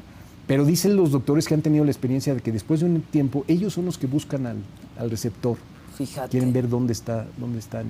Y está bien porque ya pasa tiempo y, y ya ves que realmente funcionó ese trasplante. Claro, ¿no? también. También Sí, es claro, importante, ¿no? Claro. Entonces yo no lo conozco, todos los días le doy las gracias, todos los días. Me lo imagino un día de güerito, otro día morenito, y otro, o sea, mi imaginación es, no da, porque Sí, pues, de 28 claro. años un joven, pues, y no quiero acomodarme mucho en eso, ¿no? Yo, este, lo que hago es darle gracias a él y a su familia, porque, porque si tú donas los órganos y tu familia a la hora de la hora dicen No, que no, que no. no te los, Ah, te los- ¿no? no. Aunque lo haya, te Aunque lo hayas, hayas inscrito hecho en la... como lo hayas hecho. La última palabra es de, tus- de tu familia. Por eso tiene que haber un acuerdo en, Previo, todos, claro, o entre sea, todos. Y eso es lo bonito, que, que sabes que de verdad están todos involucrados en esto, ¿no? O sea, no hay nadie que diga, no, pero nosotros no queríamos. No, no, no. O sea, todos están de acuerdo en que. en que Antes de este evento en tu vida, ¿tú estabas inscrito en algún lugar para donar tus Sí. órganos? Ok. Sí, pero nunca, nunca, Adela, me pasó por la cabeza. Déjate yo donar mis órganos. Tú- que yo fuera un receptor de órganos. O sea, Es Nunca. que así pasa. nunca. Y hoy, pues obviamente O para sea, mí. un hombre joven, no este... no estás preparado. Si- Sinceramente, no estás preparado. Digo, cuando vienes con un problema eh, de tiempo, como una fibrosis o como una cosa así, pues es- te da tiempo de irte preparando. Claro, pero esto- cuando es de golpe, cuando es- sabes que es tu último chance, todo, se, todo cambia.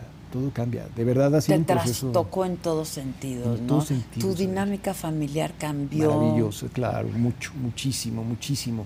Hay una unión, eh, que de por sí éramos una familia muy unida, ¿eh? muy unida. Pero ahorita, pues todo, eh, en la parte mía de mi familia gira alrededor mío. Carla no se me separa un segundo, me ayuda en todo. Carla es un ángel, mis hijos, Toño dejó su está carrera. Toño, por cierto, a Carla la vi aquí afuerita. Siempre estamos, estamos Ahora- juntos. Toño tuvo una conversión muy fuerte y eso me da, me, me da una satisfacción porque lo veo, eh, tiene 24 años. Y hoy, la- los chavos de chavo. 24 años Sí, no está están en este mood. ¿eh? Y entonces lo veo a él, pero lo veo tan ilusionado y tan metido. Fue muy fuerte lo que pasó. Entonces, e- esa fuerza de todo esto que te conté se, se distribuye en tus, en tus hijos y en todos lados, ¿no? En mi familia, mis hermanas, Graciela, Fefi, mi mami, mis cuñados, la familia de Carla, lindísima, pidió por mí, rezaban por mí todos los días. Este, tanta gente que me hablaba y decía, oye, es que nos juntamos a rezar por ti, hicimos una cadena de oración. Todo eso, Adela, es una fuerza que se te viene, te viene con una energía. O sea, yo estaba en el hospital y de repente yo sentí que no era yo. Que está ahí acostado, no soy yo. Porque yo no me sentía ese. Ah, ¿no? sí, claro. Y, este, y yo estoy seguro que es, es, es parte de toda esa fuerza que se crea alrededor. Y ahora ver a mis hijos así, Carla, mi hija, está con su bebé, ya soy abuelito. Sí, me decías. Fíjate las bendiciones después de, después de las cosas difíciles. Sí, ¿no? sí, sí. Empiezan a llegar, empiezan a llegar. Y yo las veo de otra manera, de la ya. Yo percibo todo, disfruto todo, soy consciente que ya son momentos. Ya lo que Ya pase no los mañana es de regalo. claro, Lo que pasa mañana es regalo. He podido hablar con ellos de la muerte. Hemos, ya, nos, ya, ya hemos podido que si nos agarra por algún motivo una situación, pero ya sabemos realmente lo que sentimos todos nosotros. Es que además, Toño, este, lo que sufre la familia cuando, cu- cuando hay una enfermedad, ¿no? Cuando hay un enfermo en la familia, todos sufren, Mucho, ¿no? Este, mucho. Desde, desde su, su rol, ¿no? Ujú. E- Y se sufre mucho, hay mucho dolor todo el tiempo. Mucho, todo el mucho, Adela, porque en mi caso yo me dormí cuatro meses, no me acuerdo de nada, Sí, ¿eh? no me acuerdo de nada, tuve muchos sueños, pero no me acuerdo de, de nada de lo que me cuentan. Pero ellos, imagínate las veces que les hablaban para Ya decirles, despertó, no despertó. para decirles es- a horas de que, un, Ay, un par de horas para no, que no. se vaya, váyanse preparando mentalmente. Pues imagínate todo lo que ellos recibieron, eran golpes y golpes. Sí, y luego es. Graciela, mi hermana, me contaba, me decía, Toñito, es que no podíamos festejar nada o celebrar algo porque en cuanto nos daban una buena noticia venía ya la mala. venía una mala. Y te necesitaban desconectar, era mucho tiempo lo que ya llevabas así. Entonces también corrías el riesgo de que regresas del coma ¿Y cómo hubieras quedas, regresado con muchos problemas. ¿Y cómo ¿no? queda? Sí. Mira, los doctores me vieron, Adela, y este, el, el doctor que me estuvo checando siempre la, la oxigenación del cerebro y todo, me dijo, Toño, eres el 00001 de la estadística. O sea, esto no es normal que pase. Me dijo, eres el, uni- eres el punto 0001 de, de toda la estadística general. Wow. Dice, te vemos y no lo podemos creer. O sea, yo te oxigené, te cuidamos muy bien, pero no sabemos porque realmente Claro. los efectos están adentro. ¿Y cómo te has sentido, Toño? A ver, han pasado Ay, dos bien. años, pero ¿cómo te has sentido? ¿Cómo Bueno. ha sido la evolución? ¿No? Este. Sí, el principio difícil, adaptarte. El principio es muy difícil, la verdad. Sí, sí, sí. Es difícil porque empiezas a ver que tu recuperación es lenta, lenta, pero vas viendo que, Que hay va caminando. progreso. Exacto, no la ves que no ves que vas para abajo, ves que vas para arriba, ¿no? Este, entre la paciencia, la fe, la familia, te van ayudando a que sea más fácil. Pero sí hay días muy duros, ¿no? Muy difíciles porque ya depende de, de lo que está aquí adentro, de ver que se ajuste a esos pulmones, los medicamentos. Yo tomaba 22 medicamentos al día. Ahorita ya solo tomo 3. Ah, fíjate. O sea, ya, esos ya van a ser de por vida. Pero qué bueno, o sea, ya, a mí no me afecta. Digo, sí me afecta Oye. porque hay unos fuertes que de repente me tiemblan Pues las manos sí, o algo. ¿no? pero te vas a tomar tres pastillas y, y vas a vivir. Doy o gracias sea, por esas tres pastillas. Claro. ya las traigo, ya sé en el momento que me tocan, o sea que eso está ya, ya bien. Puedo llevar mi vida normal, puedo hacer lo que hacía antes. Pero al principio tenía miedo porque yo- lo que más tiempo se tardó en despertar fueron mis piernas. Y, y me dolían y además veía yo que no, no podía controlar los dedos de los pies. Mm. Entonces sí me preocupaba, dije, puede ser. Y no, da- no me daban muy buenas noticias, ¿no? Entonces decía, bueno, vamos a tratar, vamos, vamos para adelante. Y entonces empezabas a ver cómo venían la, a- tu cuerpo a, a salir, o sea, decir, ahí vamos, vamos. Yo creo que mucho también es psicológico, porque yo mandaba mucha fuerza, decía, voy a, tengo que poder, tengo que poder, y, y- y empezaba a mover un dedo, y Ok. luego otro dedo, y luego no sentía, pero ya luego empecé a sentir. luego empecé a como a mover las piernas.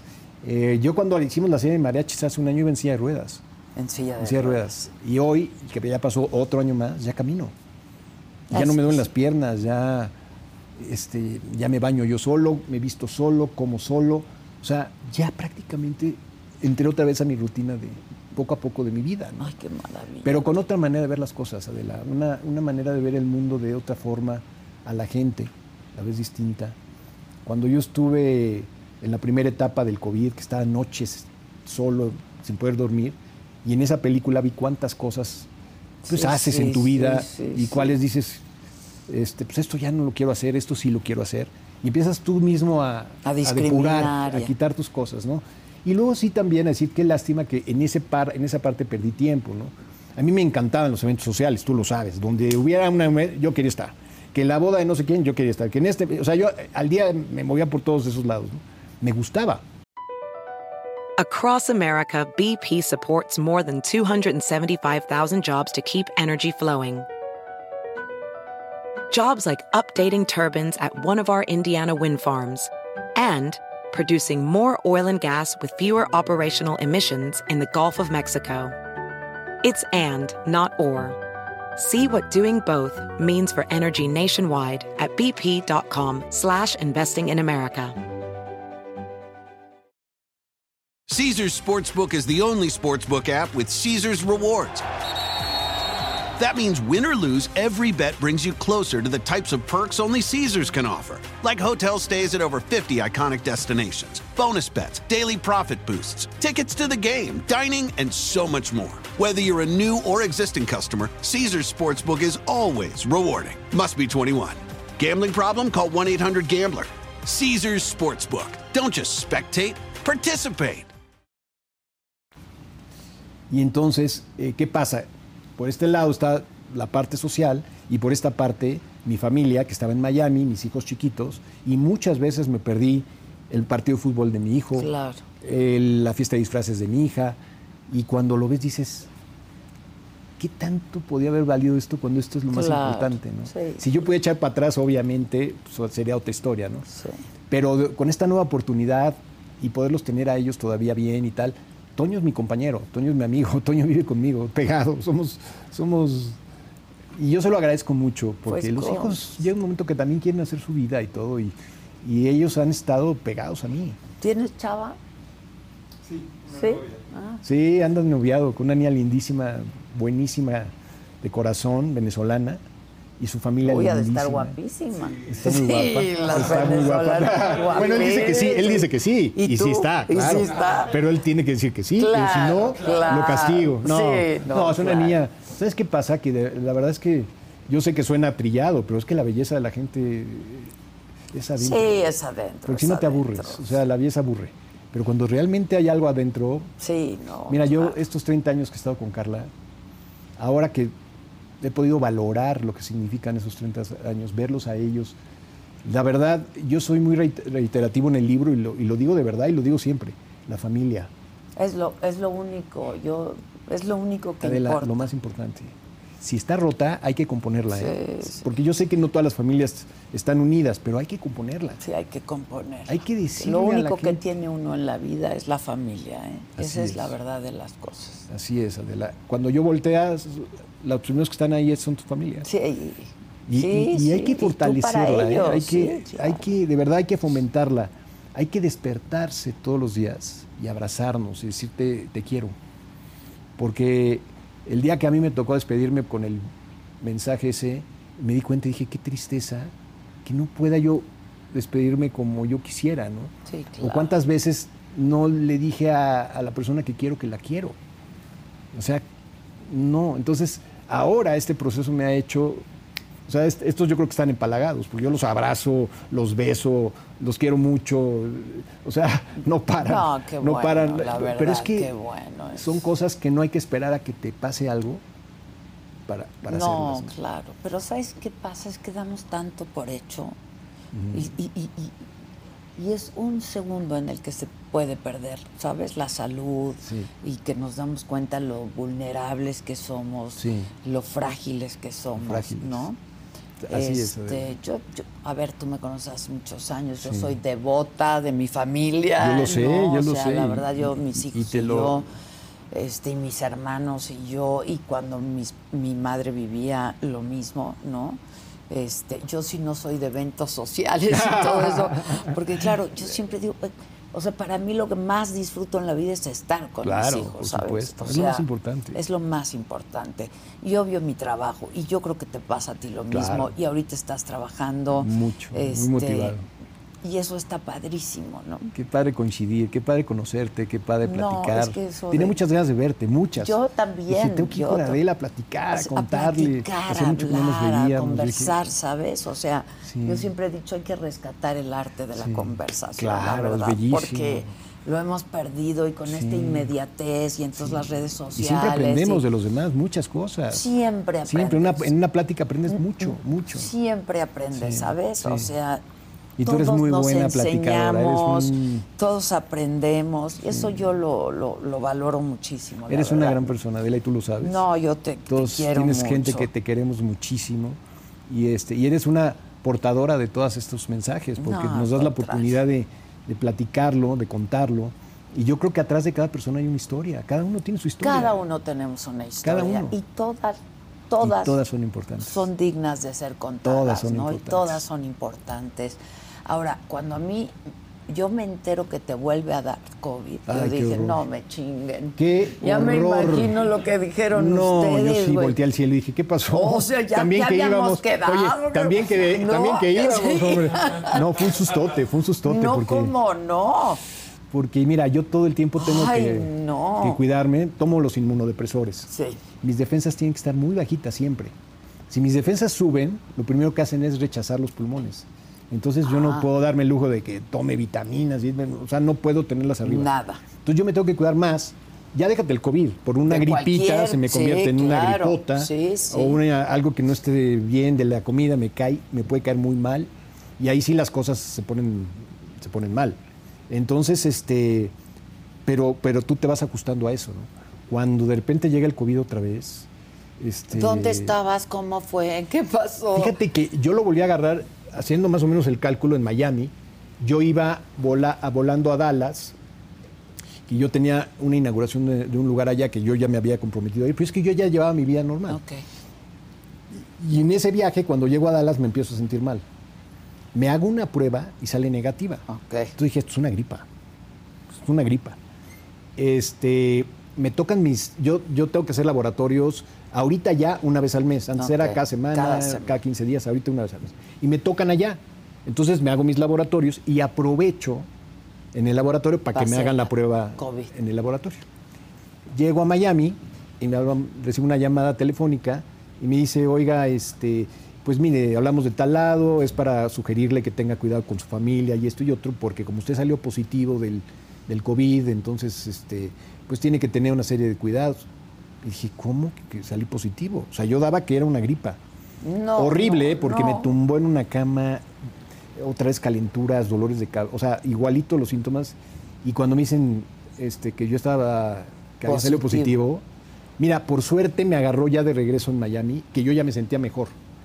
O sea, ya como que el COVID se fue. Sí, yo tengo mis vacunas, mis refuerzos, o sea, estaba yo protegido, ¿no? Este, y cuando llegué a Miami ya me sentía bien. Entonces, ya al enterarme que lo tenía, pero ya no me sentía bien, aligeró el camino, pero inmediatamente le hablé a mis doctores. Claro. Y que, Y este, me pusieron una medicina que se lo pone a los que estamos inmunodeprimidos y en dos días me quitaron el COVID. En dos días. wow. Es una inyección que. Es que ahorita, mira, cuando yo entré por COVID no había nada. Nada, nada, no ni sabíamos vacunas, ni ni medicina, era, nada, nada. Ahorita ya, gracias a Dios. Vamos, no había ni pruebas. No había O nada. sea, nada. Era así. O la sea, prueba te la tomabas, te daban los resultados cuatro días. o seis días después. Sí, Decías, no, pues ya, pues, sí. ¿qué hago mientras? No? no, ahorita la verdad es que eso ha sido muy eficaz. Las vacunas han dado resultado, que eso es lo más importante. Este, Por favor, diles a los contravacunas, pido, por se los pido de, por favor. O sea, eh, yo, yo en lo personal, en mi familia, he tenido. Ah, eh, eh, no choques, sino prácticamente después de que me pase esto, pues obviamente lo hablo mucho con ellos, ¿no?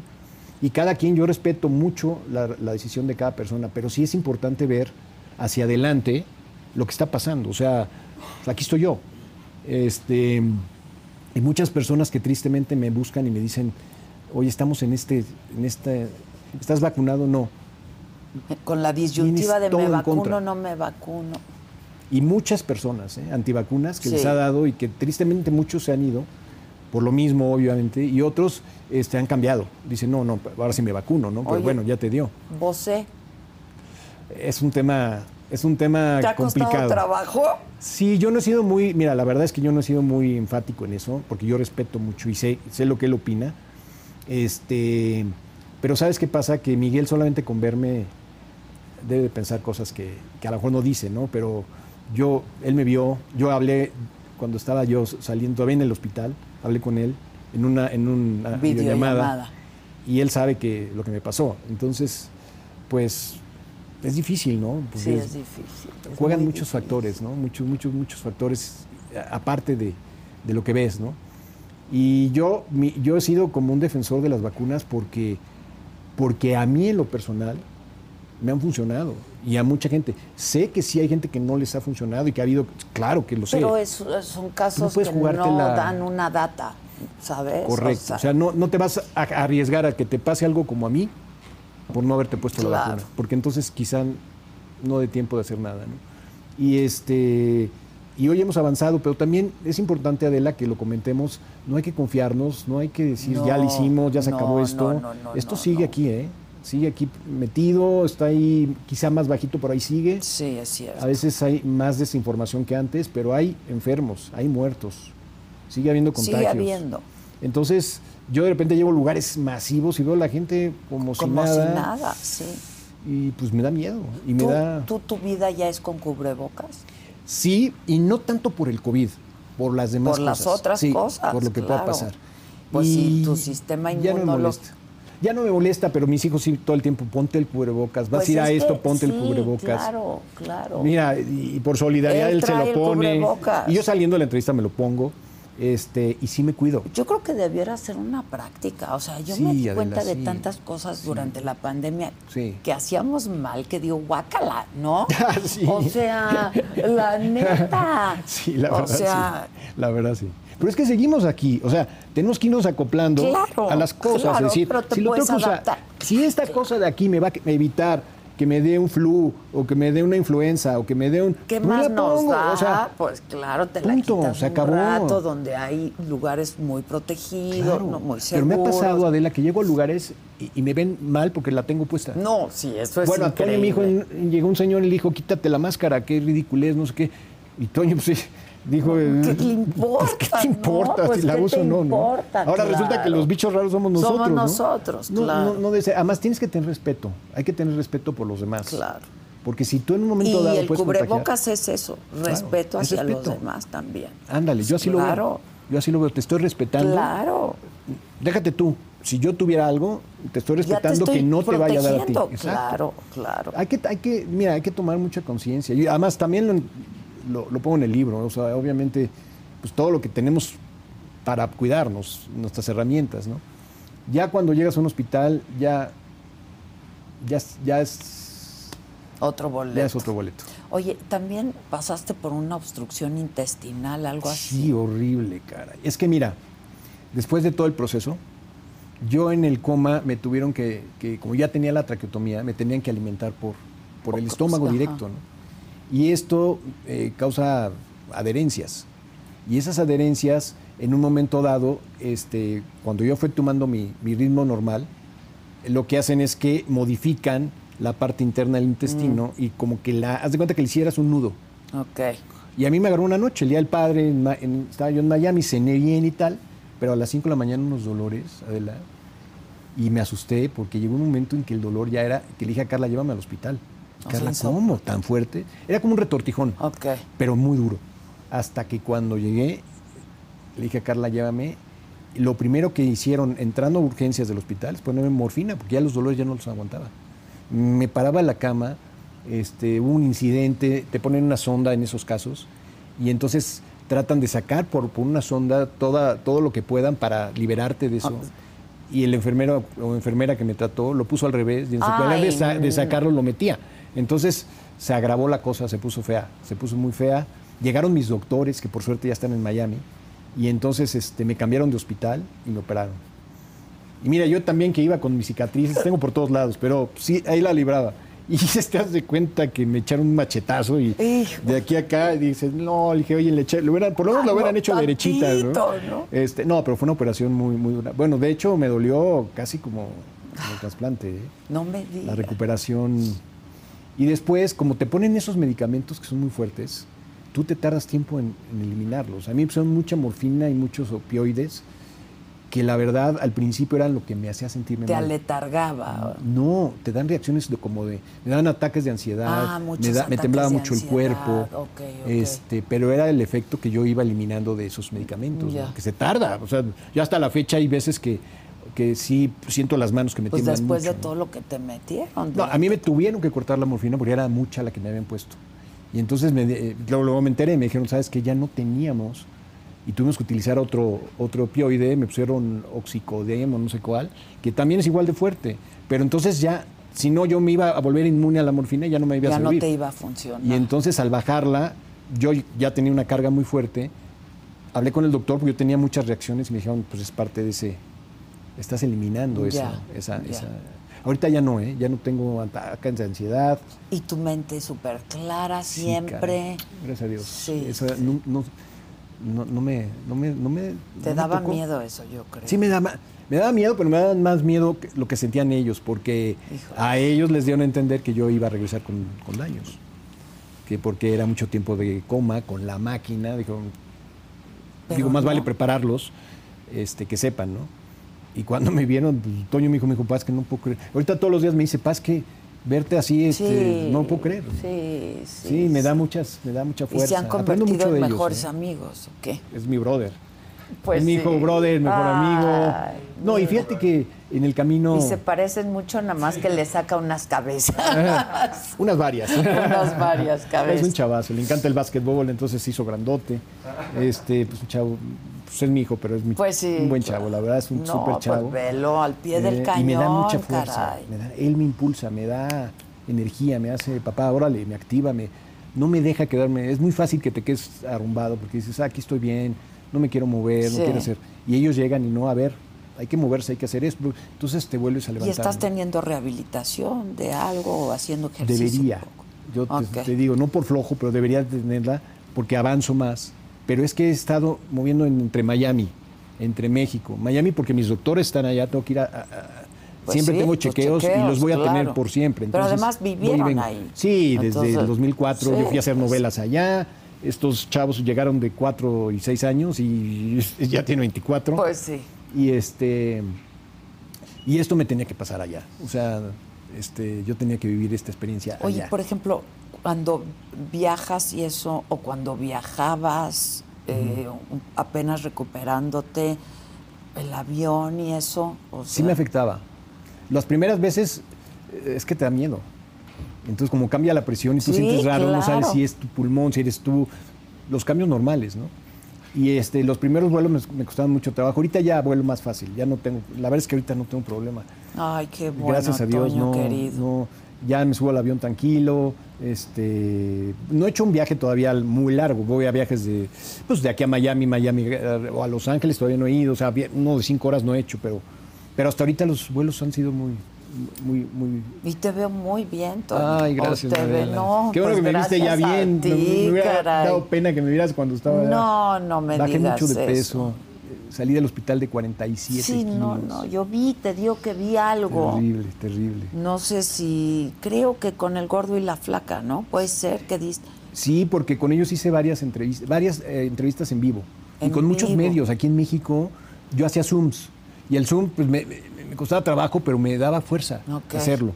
Y en los Zoom, pues mira, me tocó hacer esas entrevistas por, por Zoom o por videollamadas.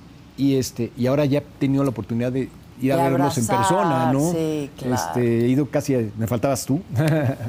que Les aquí digo, me dejo al final, pero, Pero no las importa. últimas son las buenas. Es que, como siempre, como Quiere estar más, siempre. más, más ponchado, ¿no? Oye, y Pero sí tienes buen- este, otros proyectos ya en puerta también. Pues sí, viene el año con muchas cosas, viene con, eh, con- con lo que sigue.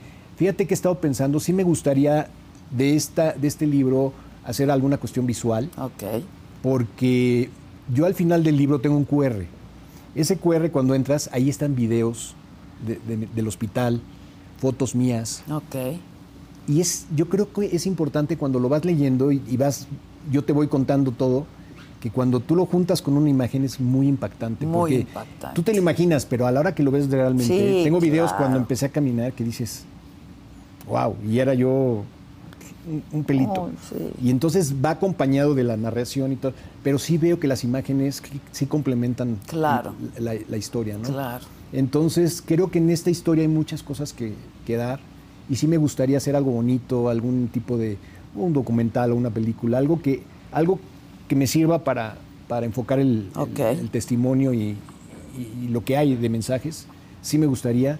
Eh, nos, me están empezando a llegar historias maravillosas para producirlas, este, de casos reales y de cosas muy fuertes, bonitas Ok. y yo me he vuelto selectivo, ¿no? O sea, sí quiero hacer cosas bonitas, quiero que cuando tú las veas digas, ay, qué padre mensaje o qué padre historia.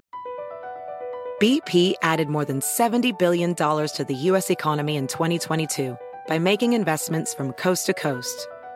Investments like building charging hubs for fleets of electric buses in California and starting up new infrastructure in the Gulf of Mexico. It's and, not or. See what doing both means for energy nationwide at bp.com slash investing in America. Caesar's Sportsbook is the only sportsbook app with Caesar's rewards. That means win or lose, every bet brings you closer to the types of perks only Caesars can offer, like hotel stays at over 50 iconic destinations, bonus bets, daily profit boosts, tickets to the game, dining, and so much more. Whether you're a new or existing customer, Caesar's Sportsbook is always rewarding. Must be 21. Gambling problem? Call 1 800 Gambler. Caesar's Sportsbook. Don't just spectate, participate. No, voy no es que vaya en contra, obviamente, pues hay Pues hay todos, muchos ¿no? géneros, claro. Pero también hay un grupo que le gusta y le interesa las cosas así, eh, lo que la medicina va evolucionando, este, afianzar mucho la fe, mi fe, me despierto todos los días con ese, con esas ganas de Y ahora vas a misa. Todos los Cuéntame domingos, un poco cómo ha cambiado esto. cambio, cambió mi rutina. Yo todos los días al despertar, lo primero, gracias a Dios y gracias a mi donador, y pido por todos. O sea, hijos, primos, hermanos, sobrinos, cuñados, por todos. Y este. Y después de eso empiezo mi vida normal. Y por las tardes, como Toño es el que está ahorita muy, muy, muy pegado, este, o rezamos por la tarde, o él sí está yendo a misa casi todos los días, este, va todos los días. Este, y yo lo que sí no perdón es el domingo. El domingo sí voy a la misa Ok. y doy, doy, doy gracias. Y me, me he encontrado una, una, no rutina, pero sí me he encontrado esa experiencia de, de que ya sé que el domingo voy a ir, Ok. que me ilusiona mucho ir. O sea, he encontrado muchas cosas dentro de mí que me hacían falta. Me hacían falta porque ¿de qué sirve que vayas a- a la- al templo o a la, o a la iglesia Sí, sí. si vas a pensar qué vas a comer o, Claro. o qué te vas a poner mañana? No sirve de nada. Tienes que ir a- realmente a lo que tu fe te llama, tienes que ir a eso. O sea, es un encuentro. Ese momento es un encuentro con Dios. Pues tienes que, que aprovecharlo, porque tampoco es muy grande. Entonces, esa hora que pueda durar la misa para mí es muy importante. ¿no? Ya. Y los mensajes y todo. Y luego, eh, vi- vivo, la verdad, vivo, vivo muy pegado a mi fe porque, porque me hace sentir muy bien. Adela, me hace sentir fuerte, me hace sentir eh, seguro. Y al compartirlo me, me, me emociona. O sea, sí, sí, sí. lo siento adentro, ¿me entiendes? Es esa, ah, Esa bonito, energía. Y, este, y estoy convencido que, que hay un ser supremo que a todos nos, nos rige, convencido, eso sí te lo puedo decir. Y este y, y vaya que sí, vaya que se, Oye, a unos nos toca más que a otros tener esos claro, encuentros, pero a los que nos toca más, pues nos gusta platicarlo. Compartirlo, claro. Hay que abrir una puertita nada más y ya, que Sí, pase lo que tenga claro, que pasar. claro. Y Toño, tú, esta rutina de ir a misa todos los días, ¿es a raíz de lo de tu padre? Empezó justo antes, Ah, de cuando justo. llegué de la universidad, que de hecho por eso empezamos a rezar todos en la pandemia. Ah, así. ok. y, y justo con lo de mi papá fue la primera vez que, que tuvimos que practicarlo y ahí ya nos cambió, nos cambió todo, nos cambió la vida. Pues sí. Ah, me da mucho gusto. Sí, me da mucho claro. gusto que los jóvenes, porque junto con Toño se han, se han ido metiendo a su Instagram y, y- y- y entonces lo empiezan a seguir y te das cuenta que hay muchos jóvenes que tienen esa Ay, necesidad. qué bueno, ¿no? Para de- de meterse en lo bueno, o Sí, sea, en algo no, créeme, bueno. créeme que hay un movimiento juvenil importante. Claro que la gran mayoría ahorita está, pues está en otras cosas, ¿no? Sí. Pero yo creo que poco a poco los mismos jóvenes tenemos, tienen una, una época, un momento donde, donde están buscando. Es Sí, una, es una claro. época de búsqueda. Y ahorita yo ver a Toño a esa edad y tan entusiasmado, porque si fuera algo que le costara trabajo, este, Diría no sería que- igual. Sí, claro. Pero sí es algo que le- lo, lo hace feliz, porque yo lo veo de repente, hace sus ayunos, que los ayunos son fuertes, y los hace, pero le- es de verdad lo veo pleno cuando hace esas cosas porque está fuerte. Qué Digo, maravilla. wow, qué fuerza. Y entonces al, al transmitirlo, pues vienen otros jóvenes, y entonces están uniendo, Claro, están claro. juntando. Y yo creo, Adela, que si, pers- si persistimos y si, Que se junten para lo bueno, ¿no? Sí, Sí, claro. Mira, está muy, muy triste lo que estamos viendo hoy en día y yo creo que tenemos que poner nuestra, aportar nuestro grano de arena y estar ahí. Este, no es que tengamos siempre nosotros la razón, pero sí vamos a lo mismo, es la experiencia que nos ha tocado vivir la que no, podamos. bueno, pero además este es algo bueno, no, no, no. Sí, es algo Estás bueno. invitando a la gente Sí. a algo bueno, Sí. ¿sabes? La fe, Adela, nos hace mejores personas en todos los aspectos. Nos, nos- nos ya sabes, nos pone como en el lugar, decir, pues no hagas esto, no hagas esto, no hagas esto. ¿Por qué? Porque es para estar mejor, para ser una mejor persona. ¿no? Y hoy necesitamos ser mejores personas. Estamos en una sociedad agresivísima, violenta. Nos faltan valores, nos Sí. falta esa fuerza, nos falta creer en, en algo, creer en Dios, para que lo pensemos por lo menos dos veces antes quieras de quitarle la vida a una ¿no? persona como si fuera este, un insecto, o sea, ¿cómo? tu- la que no, sea, pero, pero- tienes que tener fe, tienes que tener fe, tienes que creer en Dios, tienes que algo que te motive a no hacer las cosas, a saber que si lo haces trae mal consecuencias. ¿no? Sí, claro. Y hoy claro. ves en la televisión cómo se matan entre, o sea, cómo uno que está luchando y luchando y luchando por vivir. por vivir y otro que Y la vida aquí no vale más de. Dios. No vale Entonces, este, ¿no sabes qué? ¿Cómo me ha ayudado platicar contigo hoy? Para, porque hay cositas que se van quedando atrás, pero luego en estas pláticas las vuelves a jalar. Y esta plática me ha ayudado a, como a, ah, me acordé de esto y lo bueno, decimos. qué bueno. Es una plática muy linda. Mu- Muchas gracias, Adela, no, porque a ti, Toño, de querido. veras, a ti. mira, vamos a correr ahorita al bosque, Exacto. Toño. Es- Echan dos kilómetros. Es justo algo que te quería preguntar. ¿Te cansas? Un poquito ahorita todavía sí, un poquito, un poquito sí. Yo no quiero abusar. No, no, no, no, pero no por esto. O sea, me No, canso si de repente entiendo, pero- camino muchísimo y por la altura de México sí siento de repente me falta un Pues poquito de aire, sí, pero claro. no como antes, ¿eh? Es más, estoy mejor que cuando, Cuando antes, del trasplante. sí, claro. Pero, pero sí me canso, o sea, todavía no.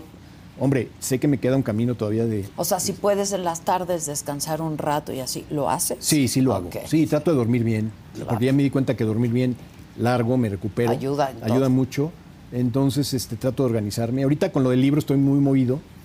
Este, pero hay veces que el cansancio no se siente cuando estás haciendo Ah, lo que sí, quieres. Cuando O sea, estás haciendo lo que te gusta y lo que quieres. te cae después un martillo Claro, sí, te, te pero tumba, ya ¿no? después. Ya después, ya, ya, ya ya- ahí nos arreglamos. Sí. Pero, pero ahorita estoy, estoy en esa etapa, en la etapa de. Qué de- bueno, me da un gusto enorme Eres porque una pues, reina, la verdad Adela. te queremos mucho, Ah, Toño, de hace muchos años, Yo lo sé. este que coincidíamos en algunos lugares, en Sí. Televisa, en la chamba, eh, Está no siempre todos, ahí sí. en el sí. Me gustaba porque éramos un grupo que coincidíamos. Sí, sí, sí, Amigos que todavía son nuestros amigos. Este, a mí me da una ilusión enorme de poder volver a ver a mis amigos y a, a todos los quiero.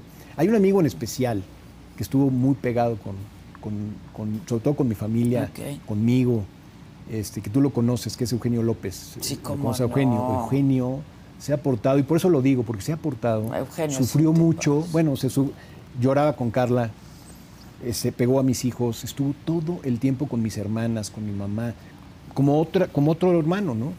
Y yo siempre que puedo lo digo porque realmente No, los Eugenio amigos juegan un un papel. Importantísimo, ¿no? O sea, los amigos están incondicionalmente al lado tuyo y están empujándote y, te, y ayudan a mi familia, que en esos momentos necesitan a alguien de Sí. afuera que llegue y les diga, aquí está una mano más. Y, y- y mira, muchos, eh, tendría que dar una lista enorme, pero esto me ha ayudado, Adela, estas amistades y, y poderlas volver a reencontrar y comunicarnos. Y, es un regalo. O sea, yo la verdad ahorita con este tiempo disfruto mucho verte. Son regalos, de verdad, Son, son cosas regalos. maravillosas, ¿sabes? O sea, La verte ahorita es como si nos hubieras visto hace... Sí, Sí, claro, pero la vida es tan chingona todo. que... Sí, la vida es maravillosa. Que luego se nos olvidan los momentos que son chingones, Sí. ¿no? Y es que, ¿sabes qué? Perdón. La vida... Pinche Arete siempre me hace lo mismo. Ya ¿A tíralo. quién mataste? Oye, Déjenlo ahí. Este, ¿te das cuenta que la vida son momentos? Son momentos, está Ya. hecha de momentos. Yo creo que en, en- en momentos, en experiencias, en, ¿no? en compartir. Es- Este, este momento y- y se queda para barato, siempre. ¿eh? Y cuesta barato. Es gratis. Es gratis. Es gratis. Hay que, hay que disfrutar la vida. La verdad que sí. Hay que oler las cosas, hay que probar las cosas. O sea, no comértelas por comer. Siente lo que te estás Sí, comiendo. sí, sí. Huele lo que estás oliendo, ve lo que estás viendo. O sea, que vamos así como burritos y no nos damos cuenta y lo tenemos todo ahí, ¿eh? Y ahora que yo soy muy perceptivo y digo, no, a ver, espérame, ahora sí quiero ver, hijo, encontré Claro, otras maravillas. o sea, claro, claro. desde que despiertas hasta que te duermes, todo tiene sentido, todo, todo tu alrededor, ¿no? Todo tiene El que sea, no importa, nada más estamos vivos, Claro, eso es lo más importante. Ya nada más por eso. Y, Y- yo, yo y bueno, quisiera brindar contigo por eso. Pero Algún pues día yo sí me voy a tomar un tequilita. Un con- tequilita. voy a pedir permiso, un tequilita con, con, Adela. Es muy rico. o sea, Ay, sí, sabe muy rico, ¿no?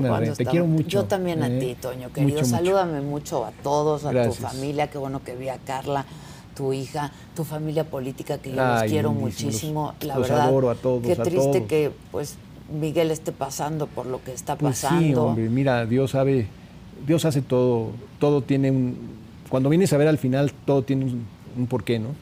Este, pero mira, yo los veo, están sanos, están bien, están, Pues sí, pues sí. la vida sigue, tenemos que estar Pues sí, y supongo que tú hablas con Miguel. Sí, no, de claro, la claro. Bueno, este, a mis suegros los veo seguido, estamos cerca, las cosas van muy bien, o sea que, digo, Yo te decía que me encontré a Miguel hace poco. Sí, me lo sí, sí. encontré en París. sí, este, está muy contento y está en otras cosas, pero está bien, está sano, que es importante, y este, y cuando hay un problema, los problemas son para resolverlos. Sí, claro. Y ahorita, pues se están resolviendo, que eso es lo importante, tratar de resolverlos para que se terminen. Yo no creo que haya un problema, excepto la muerte, que no se pueda resolver. Claro. Entonces todo tiene un proceso, ¿no? Para Y eso están los problemas, para Claro. resolverlos. Son cosas ¿no? en la vida que hay que afrontar y tirar para adelante y seguir, ¿no? Sí. Y este y es el caso de una familia bellísima. La verdad es que, mira, mis suegros, ahorita que me das la oportunidad del licenciado, ha hecho tanto por México, tanto, porque, porque le nace, no porque tenga una Agenda un- un- política. Un interés. No, es que lo tiene en su ADN. Él nació ahí adentro, él nació en eso y él se desvive. Yo lo vi en Veracruz trabajar, este, las campañas, su cumbre de negocios, era para negocios, levantar a sí, México. sí. Todas las labores que hicieron, este, cuando la línea aérea estaba activa, pues habían más de 7.500 familias que, que vivían del trabajo de esa, de esa compañía, ¿no? Y es una pena que, que- que haya desaparecido porque pues, tanta gente se quedó y, y era gente que estaba muy contenta. y- Claro. Y, era importante para México tener esa opción de, de conectividad y de muchas cosas. Pero volviendo a, la, a la- a la- a- a la- a la vida del, del licenciado, este, un ser maravilloso, entregado a México, sí, y tú lo sabes. Sí, sí, sí. Muy, la última vez que los vi a tus suegros fue creo que en la última cumbre de negocios. Sí. que nosotros fuimos a transmitir allá. Sí, y ellos claro. estaban y ahí Ahí te vi. ahí nos Ahí te vi, vimos ahí, ahí nos vi. vimos antes de la pandemia. No, y venían y nos personajes- abrazamos y no con el ¿Cuánto gusto te vas a imaginar que iba siempre Nadie sabe lo que va a pasar mañana. Es increíble. Cañón. Increíble, Adela. Cañón. Pero mira, aquí estamos. aquí estamos estamos bien y seguiremos hasta que. Dios quiera. Ay, sí Y ojalá nos dé la oportunidad que allá nos podamos encontrar otra vez. Sí, pero antes quiera. aquí, porque Ah, no. mira, está aquí Hay está que vivir el momento. Oye, hay que vivir el momento. si la- yo lo que digo a es, vamos a vivir el momento, vamos a aprovecharlo. no, sí. este, Todos sí. tenemos por qué estar aquí. Sin Todos, duda, todos, todos, sin duda. Y si el destino te pone una pareja, dile, ¿no? Que Ahí está que mi ya amiga se güey. Espérate. Ahí Mira, me ya avisa, se oye, tardó. ahí me, ahí me- ahí me- ahí me hablas cuando se te aparezca Te el- lo prometo. el, este, te lo- pero pues. el genio. Ahí les encargo a los dos No te Toños que, ahí, está, suma- ahí está, por ahí mí, está escribiendo ¿no? todo ahorita para que no se nos olvide nada. Exacto. No, con mucho gusto, No, te Adela, quiero mucho, Toño. amo verte, verte bien, Te verte quiero. con ganas, porque Gracias. se pueden perder, ¿eh? Sí, si uno perder. sano y bien y la chingada dice, ya, Sí, ya, sí, se rompe. Estoy cansada, Sí. ¿no? Y, y ve nomás. Te quiero, te Que Dios- quiero que mucho. Dios te bendiga, quiero a mucho. ti y a tu Igualmente, familia. muchas gracias. Puras cosas buenas que van a Gracias, venir Igual, igual, ojalá. adelante. Los quiero Para mucho. todos. Gracias. Dios los bendiga. Gracias, gracias. Gracias. Gracias a todos. Gracias. Qué padre plática, gracias. Qué padre, Gracias. ¿verdad? Qué padre.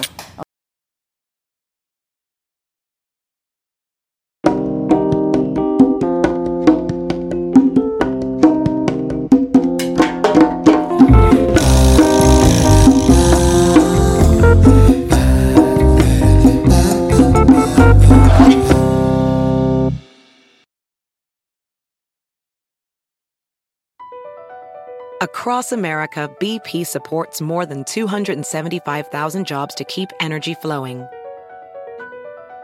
Jobs like updating turbines at one of our Indiana wind farms and producing more oil and gas with fewer operational emissions in the Gulf of Mexico. It's and, not or. See what doing both means for energy nationwide at bp.com slash investing in America. Caesar's Sportsbook is the only sportsbook app with Caesar's rewards. That means win or lose, every bet brings you closer to the types of perks only Caesars can offer, like hotel stays at over 50 iconic destinations, bonus bets, daily profit boosts, tickets to the game, dining, and so much more. Whether you're a new or existing customer, Caesar's Sportsbook is always rewarding. Must be 21. Gambling problem? Call 1 800 Gambler. Caesar's Sportsbook. Don't just spectate, participate.